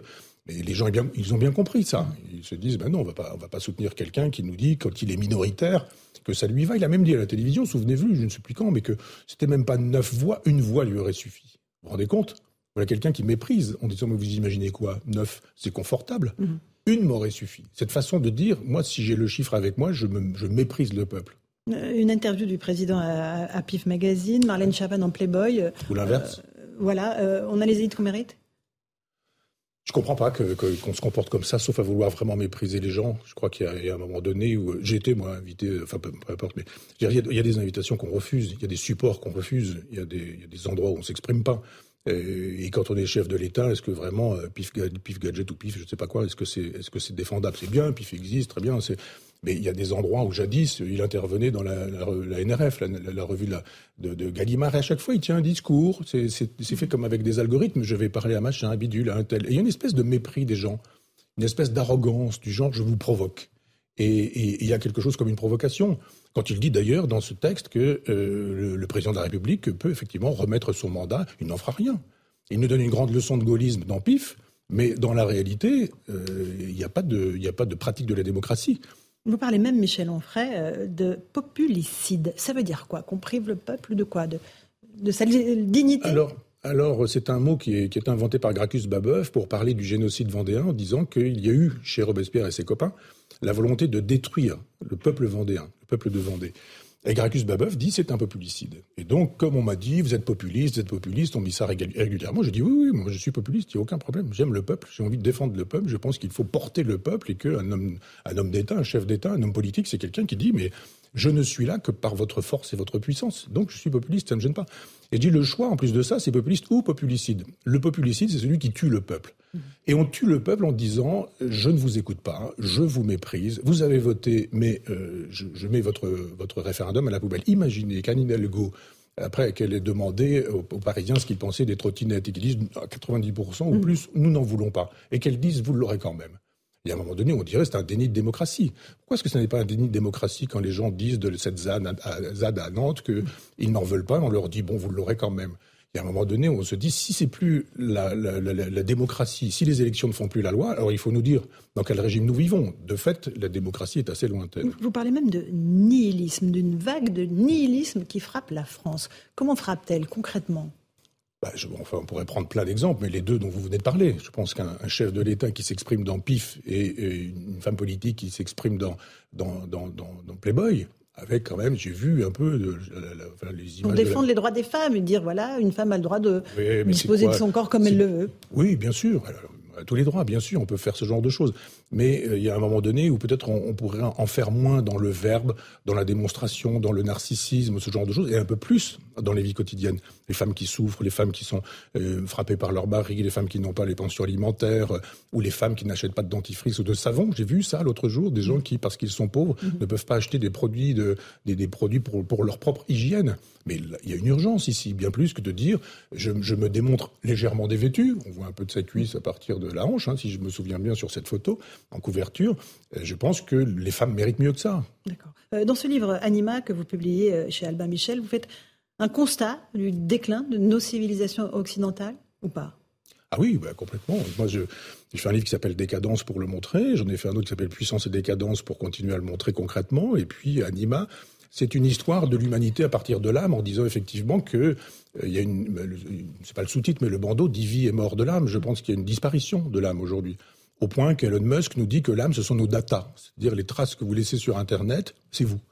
Et c'est votre âme. Et ces traces-là, on va pouvoir aujourd'hui les, mettre sur une clé USB qui nous permettra, si, on veut, enfin, de, de, pucer des individus. Elon Musk travaille là-dessus pour faire de telle sorte qu'on vous crée une espèce d'immortalité. Et on se dit, c'est ce vers quoi on va. Et les progressistes aujourd'hui nous disent ce genre de choses. Il y a des progressistes aujourd'hui en Espagne qui estiment qu'on peut pratiquer la zoophilie La gauche aujourd'hui, c'est ça, la possibilité d'acheter, de vendre des enfants, de louer l'utérus des femmes, d'avoir des relations sexuelles avec des animaux. Et, on se dit, mais enfin, ou, de tolérer les moustiques parce que ce sont les piqûres de moustiques parce que ce sont des mamans qui s'en viennent de nourrir leurs petits euh, et qu'il faut vivre avec des animaux liminaires. Donc les animaux ont plus de droits que les enfants. On peut aujourd'hui, avec euh, l'interruption médicale de grossesse, l'IMG, j'entends bien l'IMG, hein, pas l'IVG, euh, avorter jusqu'à l'âge de, de, de ouais, exceptionnel, mais enfin, pour des raisons psychosociales. Mhm. C'est-à-dire qu'en fait, il y a des enfants qui sont moins sacrés que des moustiques.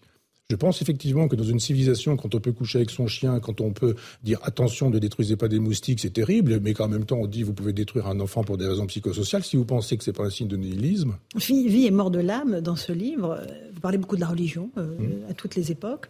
Euh, est-ce que c'est un refuge pour euh, l'âme, pour la sauvegarde de l'âme humaine ou pas? Mais disons que c'est la religion qui préempte l'âme. C'est-à-dire que je, démarre avec euh, des hypothèses sur, euh, sur Lascaux, évidemment, mais après on a des, textes avec les Égyptiens, et on voit bien que ce sont les Assur, Sumer, Babylone, la Grèce, Rome, etc. Enfin bon, jusqu'à aujourd'hui, il y a une dématérialisation. Du moins, l'âme est immatérielle. Et donc, euh, et, psyché et papillon, en grec, ça veut dire la même chose, c'est l'âme. Donc il y a quelque chose comme ça d'indicible, mais qui est éternel, etc. Jusqu'à ce que on commence à dire non, elle est quand même un peu matérielle. Descartes nous dit il y a dans le cerveau une glande pinéale, mm-hmm. c'est ce qu'on appelle l'épiphyse aujourd'hui, et dit c'est là que se fait la liaison entre la matière et l'esprit. Et puis il y a des philosophes après qui disent bah, allez laisser de côté un peu l'esprit. L'esprit c'est de la matière et donc on matérialise totalement. Et jusqu'à aujourd'hui, alors on passe avec l'homme nouveau, euh, les Jacobins qui nous estiment qu'aujourd'hui, enfin qui estimaient à l'époque qu'on pouvait faire un homme nouveau et faire se croiser les hommes et les animaux. Mhm. Ça chez Condorcet, il y a ça chez l'abbé Sieyès, il y a ça chez Diderot, qui nous disent allez, faites des chimères, les hommes, les singes, ça doit pouvoir copuler ensemble, etc. et fabriquons une espèce d'homme nouveau. Et on entend aujourd'hui Sandrine Rousseau nous parler de l'homme déconstruit. Si un homme déconstruit, c'est qu'on peut le reconstruire. Et le principe, c'est l'homme nouveau. Donc je me dis, effectivement, nous arrivons à un moment donné où l'âme est totalement immatérielle. Et cette âme immatérielle, euh, enfin cet homme immatériel disparaît au profit d'une âme matérielle qui est assimilable aux data. Dites, mais moi je connais des gens à campagne qui n'ont pas d'ordinateur et qui n'ont pas de téléphone portable, donc qui n'ont pas de data, donc ils ne sont pas.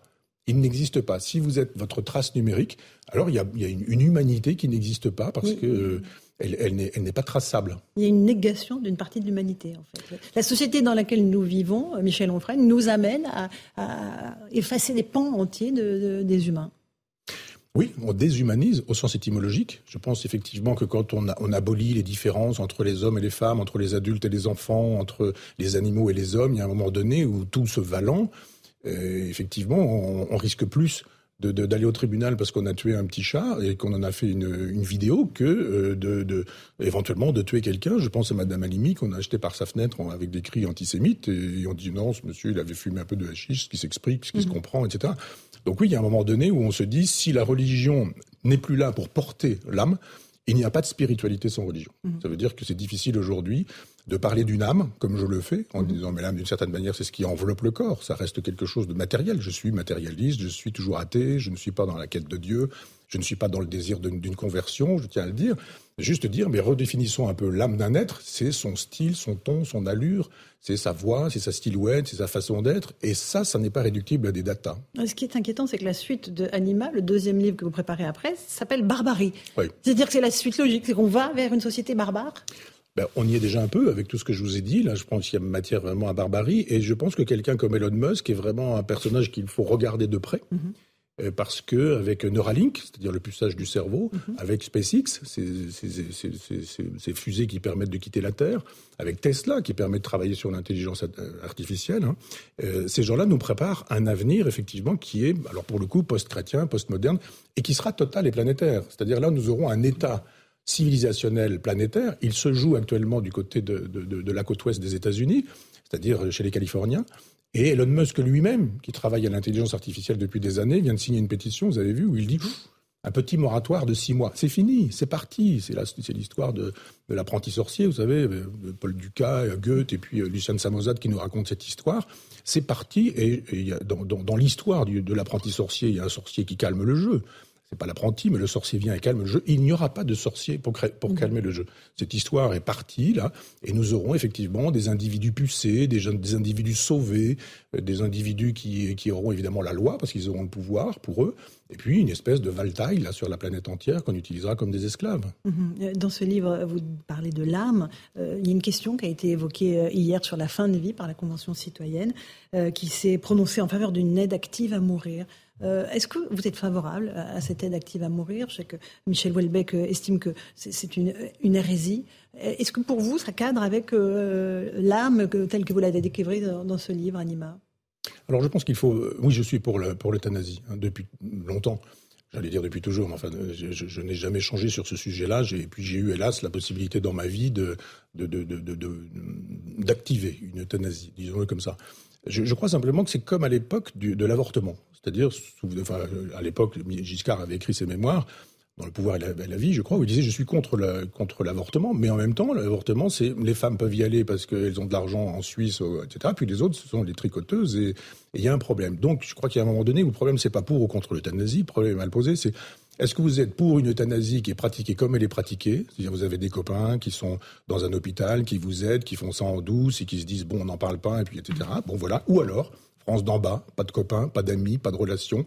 Et là, bah, vous allez souffrir jusqu'au bout. Alors je dis, mais la question, c'est pas pour ou contre, c'est faire de telle sorte qu'elle ne continue pas à rester comme ça clandestine, comme c'est souvent le cas, mais que légalement, il y ait des dispositions qui nous permettent d'y aller. Maintenant, euh, la possibilité de se suicider, se suicider, c'est pas une obligation de se suicider. Mm-hmm. La possibilité de choisir sa mort, c'est pas non plus une invitation à dire à la première infirmière venue, vous pouvez en finir avec cette personne-là, elle occupe un lit depuis trop longtemps. C'est pas, c'est pas ça. C'est justement s'il n'y a pas de législation sur ce sujet que le pire sera certain. Donc je suis pour, pour une législation, oui. Merci beaucoup Michel Onfray. Anima aux éditions Albin Michel, Vie et mort de l'âme, de l'asco au transhumanisme, un livre euh, brillant euh, que évidemment on recommande à nos lecteurs, à nos auditeurs et à nos téléspectateurs. Merci beaucoup d'être venu ce soir dans Punchline sur CNews et sur Europe 1. Dans un instant, autre invité exceptionnel, le général d'armée Christian Rodriguez, directeur général de la Gendarmerie nationale. Il nous dira ce qui s'est passé réellement à Sainte-Soline face au Black Bloc euh, le 25 mars dernier. À tout de suite. 18h39, on se retrouve en direct sur CNews et sur Europe 1 dans Punchline avec un invité exceptionnel, le général d'armée Christian Rodriguez. Bonsoir à vous. Bonsoir. Merci d'être avec nous. Vous êtes le directeur général de la Gendarmerie nationale. Merci d'avoir répondu à notre invitation sur nos deux antennes communes. On va revenir sur ce qui s'est passé à Sainte-Soline le week-end du 25 mars lorsque la gendarmerie a engagé un dispositif exceptionnel dans les Deux-Sèvres, plus de 3200 militaires, pour maintenir l'ordre public euh, face à des manifestations interdites d'opposants aux bassines. On parle là euh, de 20 euh, escadrons euh, de gendarmes mobiles, de 9 hélicoptères, 4 blindés, 4 lanceurs d'eau, plus de 100 enquêteurs judiciaires qui étaient sur place dans les escadrons. On parle aussi d'un peloton motorisé d'intervention monté sur des quads, de 4 pelotons héliportables et d'un poste de commandement complet. Donc c'est véritablement une armada que vous aviez mise en place. Quel était le rôle, la fonction de, cette, de ce dispositif? C'était de, encore une fois, neutraliser, sécuriser le site des bassines?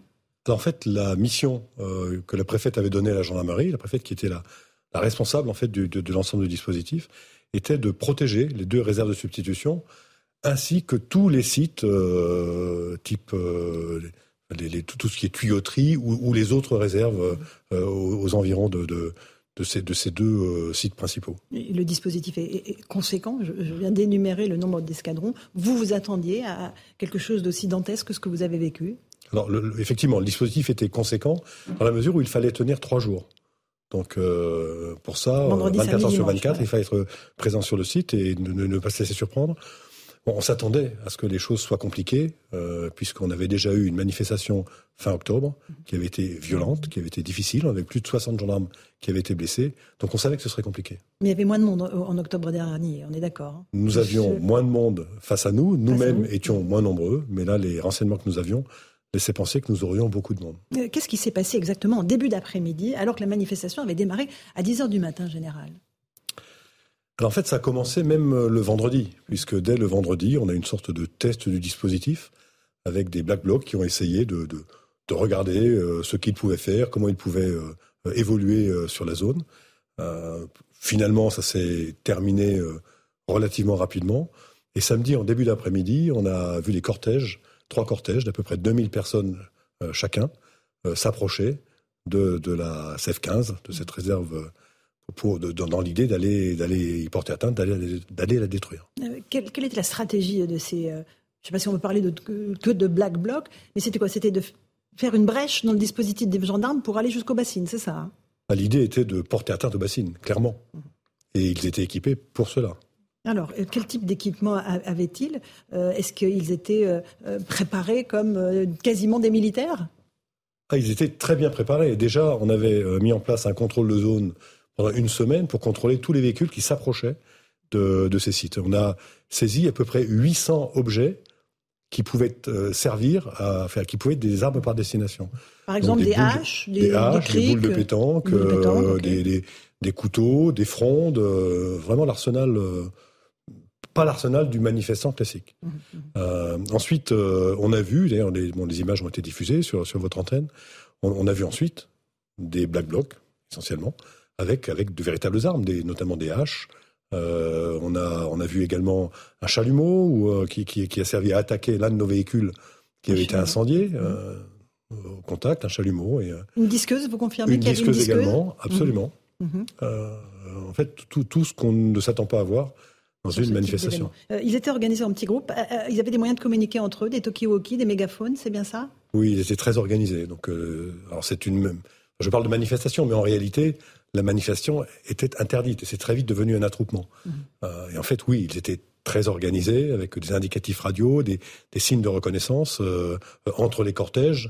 Chaque cortège avait un niveau de dangerosité supposé euh, différent, mais tout était très organisé. Général Rodriguez, vous êtes le directeur général de la gendarmerie nationale. On va écouter les témoignages d'un de vos hommes qui était sur place, le, lieutenant Martin, escadron de gendarmerie mobile d'Aurillac. Il raconte ce qu'il a vécu ce samedi sur le terrain. Écoutez-le plusieurs pavés que je me suis pris donc sur le au niveau au niveau de la tête et en fait ça a explosé mon masque à gaz donc j'arrivais plus à respirer après parce qu'en fait toute la lacrymogène revenait vers nous avec le vent qui nous était défavorable et quand j'ai fait tout le bilan de mon matériel j'avais donc ouais mon épaulière qui était fondue mon casque mon casque était plein d'impact ma visière ma visière brûlée on était vraiment yeux dans les yeux et en fait on, a vu à quel point ils, étaient équipés euh, ils avaient tout du matériel défensif des boucliers des bâches des casques des masques à gaz et du matériel offensif avec euh, des clous dans les boucliers des barres de métal des frondes, des cocktails Molotov euh, en quantité phénoménale, des, chandelles romaines, des artifices, des mortiers. Ils étaient venus très très préparés. Moi, je suis un jeune officier qui, qui commande depuis peu de temps mon peloton, mais même les, plus anciens de l'escadron m'ont dit que eux n'avaient jamais vu ça. Voilà pour le témoignage du lieutenant Martin, escadron de gendarmerie mobile, et général Rodriguez. C'était des scènes de guérilla qu'ont dû affronter vos hommes. Oui, alors je, je, je salue d'ailleurs l'engagement de, du lieutenant Martin, de son escadron, des escadrons qui étaient engagés. Je les ai vus dimanche et j'ai vu des gendarmes blessés de son escadron. Il était vraiment au cœur de, de la zone la plus compliquée lorsqu'on a eu un véritable assaut très organisé. Il, le dit et il, le dit très bien. Euh, oui, c'était des scènes de guérilla. Euh, il y, y, a notamment une vidéo tournée depuis l'intérieur d'un véhicule où c'est un déluge de feu, un déluge de pavés. C'est ça fait bientôt 40 ans que je suis euh, gendarme je, n'ai pas souvent vu un tel niveau, une telle concentration de, ce niveau de violence-là. Et euh, ils ont fait face. Euh, et, ça n'était pas simple. Et beaucoup de gendarmes m'ont dit avoir eu très peur et avoir eu peur du pire. Et ils ont tenu collectivement, mais c'était effectivement, les images ont été terribles. Général Rodriguez, que la réponse de la gendarmerie, pas la force, a été proportionnée. Les organisateurs du rassemblement affirment qu'il y a eu plus de 200 blessés dans leur, dans leur rang. Est-ce que la réponse était proportionnée? Ah, la réponse était totalement proportionnée. Maintenant, c'est. Disons que le, moi, la question que je me pose, c'est comment peut-on avoir, dans une soi-disant manifestation, euh, pour, dans, dans, le cadre d'une lutte pour l'environnement, des gens qui ont les armes que, que j'ai vues Comment peut-on avoir. On a des bouteilles incendiaires qui ont été jetées sur les gendarmes. J'ai vu des gendarmes qui ont pris feu. On a nos, les quatre, quatre véhicules ont été brûlés. Euh, il y a des gendarmes, ceux qui étaient sur les quads, qui ont été attaqués à coups de hache. Euh, mais comment peut-on voir ça? Mm. En face, la réponse a été parfaitement proportionnée. On parle de 200 blessés, euh, les pompiers ne parlent pas de 200 blessés dans, ce qui a été traité. Mm-hmm. Donc deux euh, dans un état grave. Deux dans un état grave, absolument, avec, deux enquêtes mm-hmm, qui sont, en cours. Deux gendarmes qui circulaient en quad ont tiré au LBD. Est-ce que c'est l'usage réglementaire?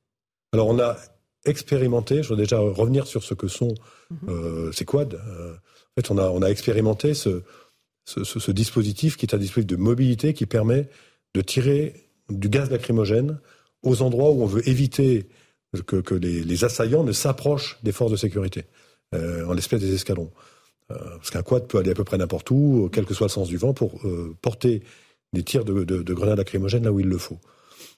donc, il n'est pas prévu qu'ils tirent au LBD. maintenant, ils ont des LBD au cas où ils auraient à s'en servir, notamment en cas de légitime défense.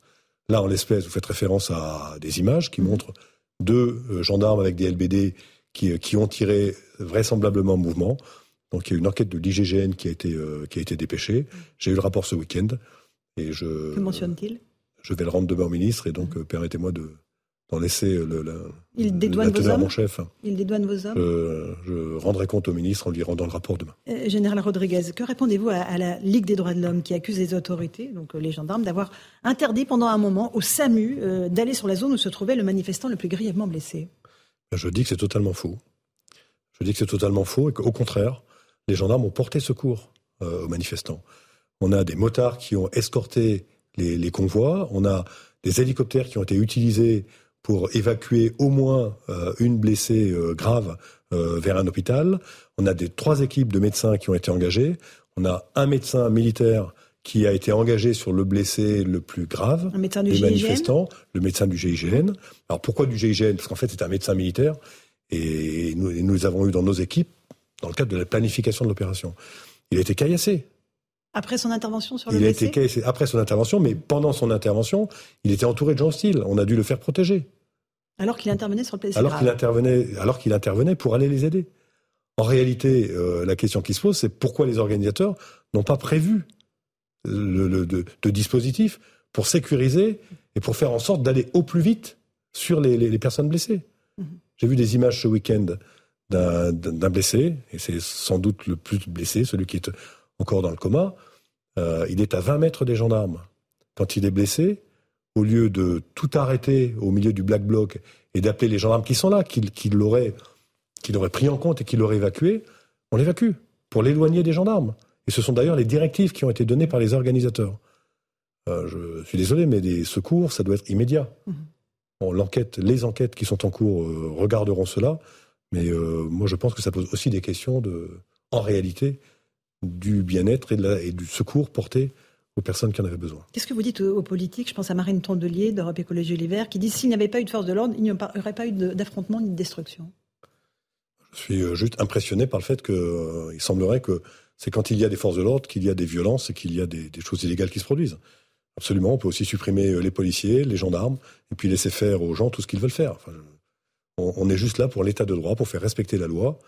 Je suis euh, surpris de ce genre de déclaration. Euh, Général Rodriguez, est-ce que vous craignez que si le niveau de violence continue de monter, bon, a priori il n'y a pas de manifestation prévue dans les prochaines semaines à Sainte-Soline, il y ait certains gendarmes qui exercent leur droit de retrait de peur d'être lourdement blessés, voire plus gravement encore? Non, les gendarmes n'exerceront pas leur droit de retrait, ils sont engagés. Euh, ils le font. Ce que j'ai vu, euh, s'il avait fallu repartir le lendemain, serait reparti le lendemain. Après, euh, moi, mon rôle, c'est aussi de les préserver le plus possible. Et donc, il faudra, dans la planification des, des, prochaines opérations, on en aura d'autres. Mhm. faire en sorte d'être, de, qu'on prenne le moins de risques possible, sachant que ça restera dangereux et sans doute violent. Est-ce qu'il y a eu des interpellations pendant les violences Il n'y a pas eu d'interpellation pendant les violences. on en a eu pendant les contrôles de zone. En fait, pour interpeller, il aurait fallu aller au contact.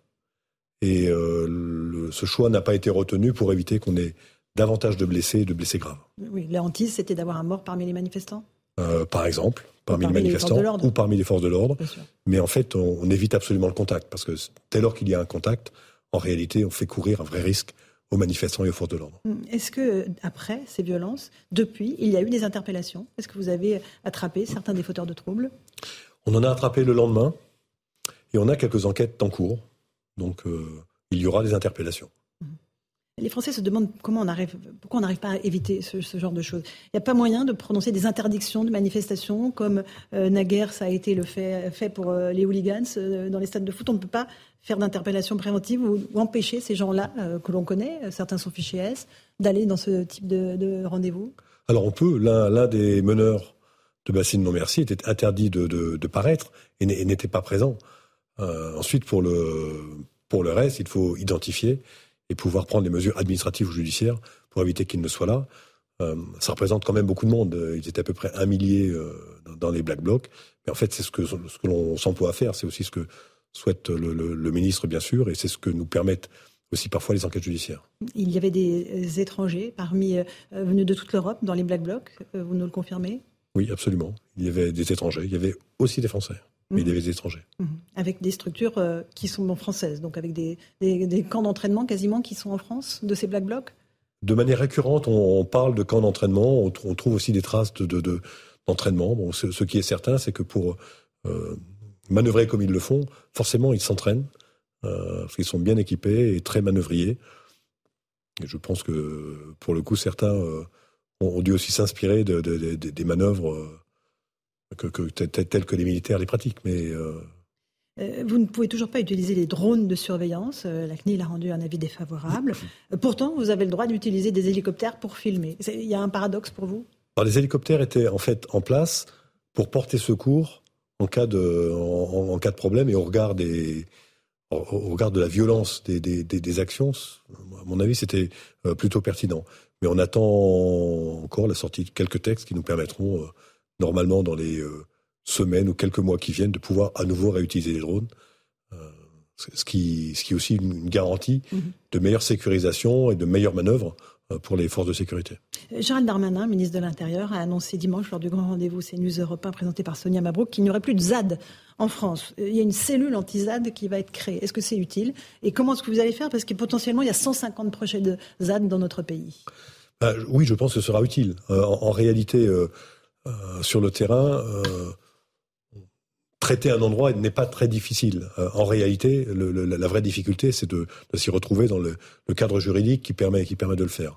Donc là, avec cette cellule antisade, on pourra très en amont voir ce que l'on peut faire, aider aussi les élus et les préfets à prendre les bonnes mesures et les gendarmes ou policiers qui sont sur le terrain. Quelles leçons avez-vous tirées de ces événements tragiques de Sainte-Soline? Euh, en tout cas vraiment triste. Euh, est-ce que vous allez changer quelque chose si ce type de manifestation euh, devait se reproduire? Eh ben, On travaille pour essayer de mettre davantage de, mobilité dans, dans, ce que nous pouvons faire. je pense qu'on a, on a, on a, vu que certains dispositifs fonctionnaient. les quads pour le maintien à distance, ça a fonctionné. À un moment donné, ils ont pu s'approcher, on on a pu réagir. En tout cas, on apprend. L'idée étant bien sûr que ces manifestations aient lieu en faisant prendre le moins de risques possible, tant aux manifestants aux assaillants qu'aux gendarmes. Avec euh, un hommage évidemment euh, aux hommes, euh, policiers, gendarmes, sapeurs-pompiers qui ont été blessés. Gérald Darmanin c'était le chiffre de plus de 1000 policiers, gendarmes et pompiers blessés depuis le début des manifestations le 16 mars. Ce sont vos hommes qui sont en première ligne en permanence? Oui, oui, oui ben, les gendarmes, les policiers, les pompiers, comme, comme vous le disiez. on a une, une densité d'action importante. Mais euh, je, le, moral est là, ils tiennent, je vous le disais tout à l'heure, ils sont prêts à être réengagés, mais, mais la violence est là, c'est mhm. certain. Et euh, ce n'est pas traumatique pour certains d'entre eux, ceux qui ont vécu, comme le lieutenant Martin, euh, ces événements de Sainte-Soline? Ils arrivent à dépasser ce traumatisme. oui, je pense qu'ils le dépassent. En fait, c'est aussi leur métier. Ils sont des professionnels qui s'entraînent, qui se forment et qui savent aussi qu'ils doivent le faire. Donc, sinon, on, ne s'engage pas dans ces métiers-là. Mhm. Merci beaucoup, Général Christian Rodriguez, d'être venu ce soir dans Punchline sur CNews et sur Europe 1. Je rappelle que vous êtes le directeur général de la Gendarmerie nationale et que vous avez donc supervisé tout ce qui s'est passé euh, euh, du côté de Sainte-Soline le 25 mars dernier. Merci, d'être venu sur notre antenne. Merci à Sandra Buisson aussi pour euh, avoir organisé cette interview. Dans un instant, sur Europe 1, c'est Europe 1 Soir avec Raphaël Devolvé et Hélène Zelani. Et sur CNews, c'est Christine Kelly et ses invités pour Face à l'info. Bonne soirée à vous sur nos deux antennes et à demain.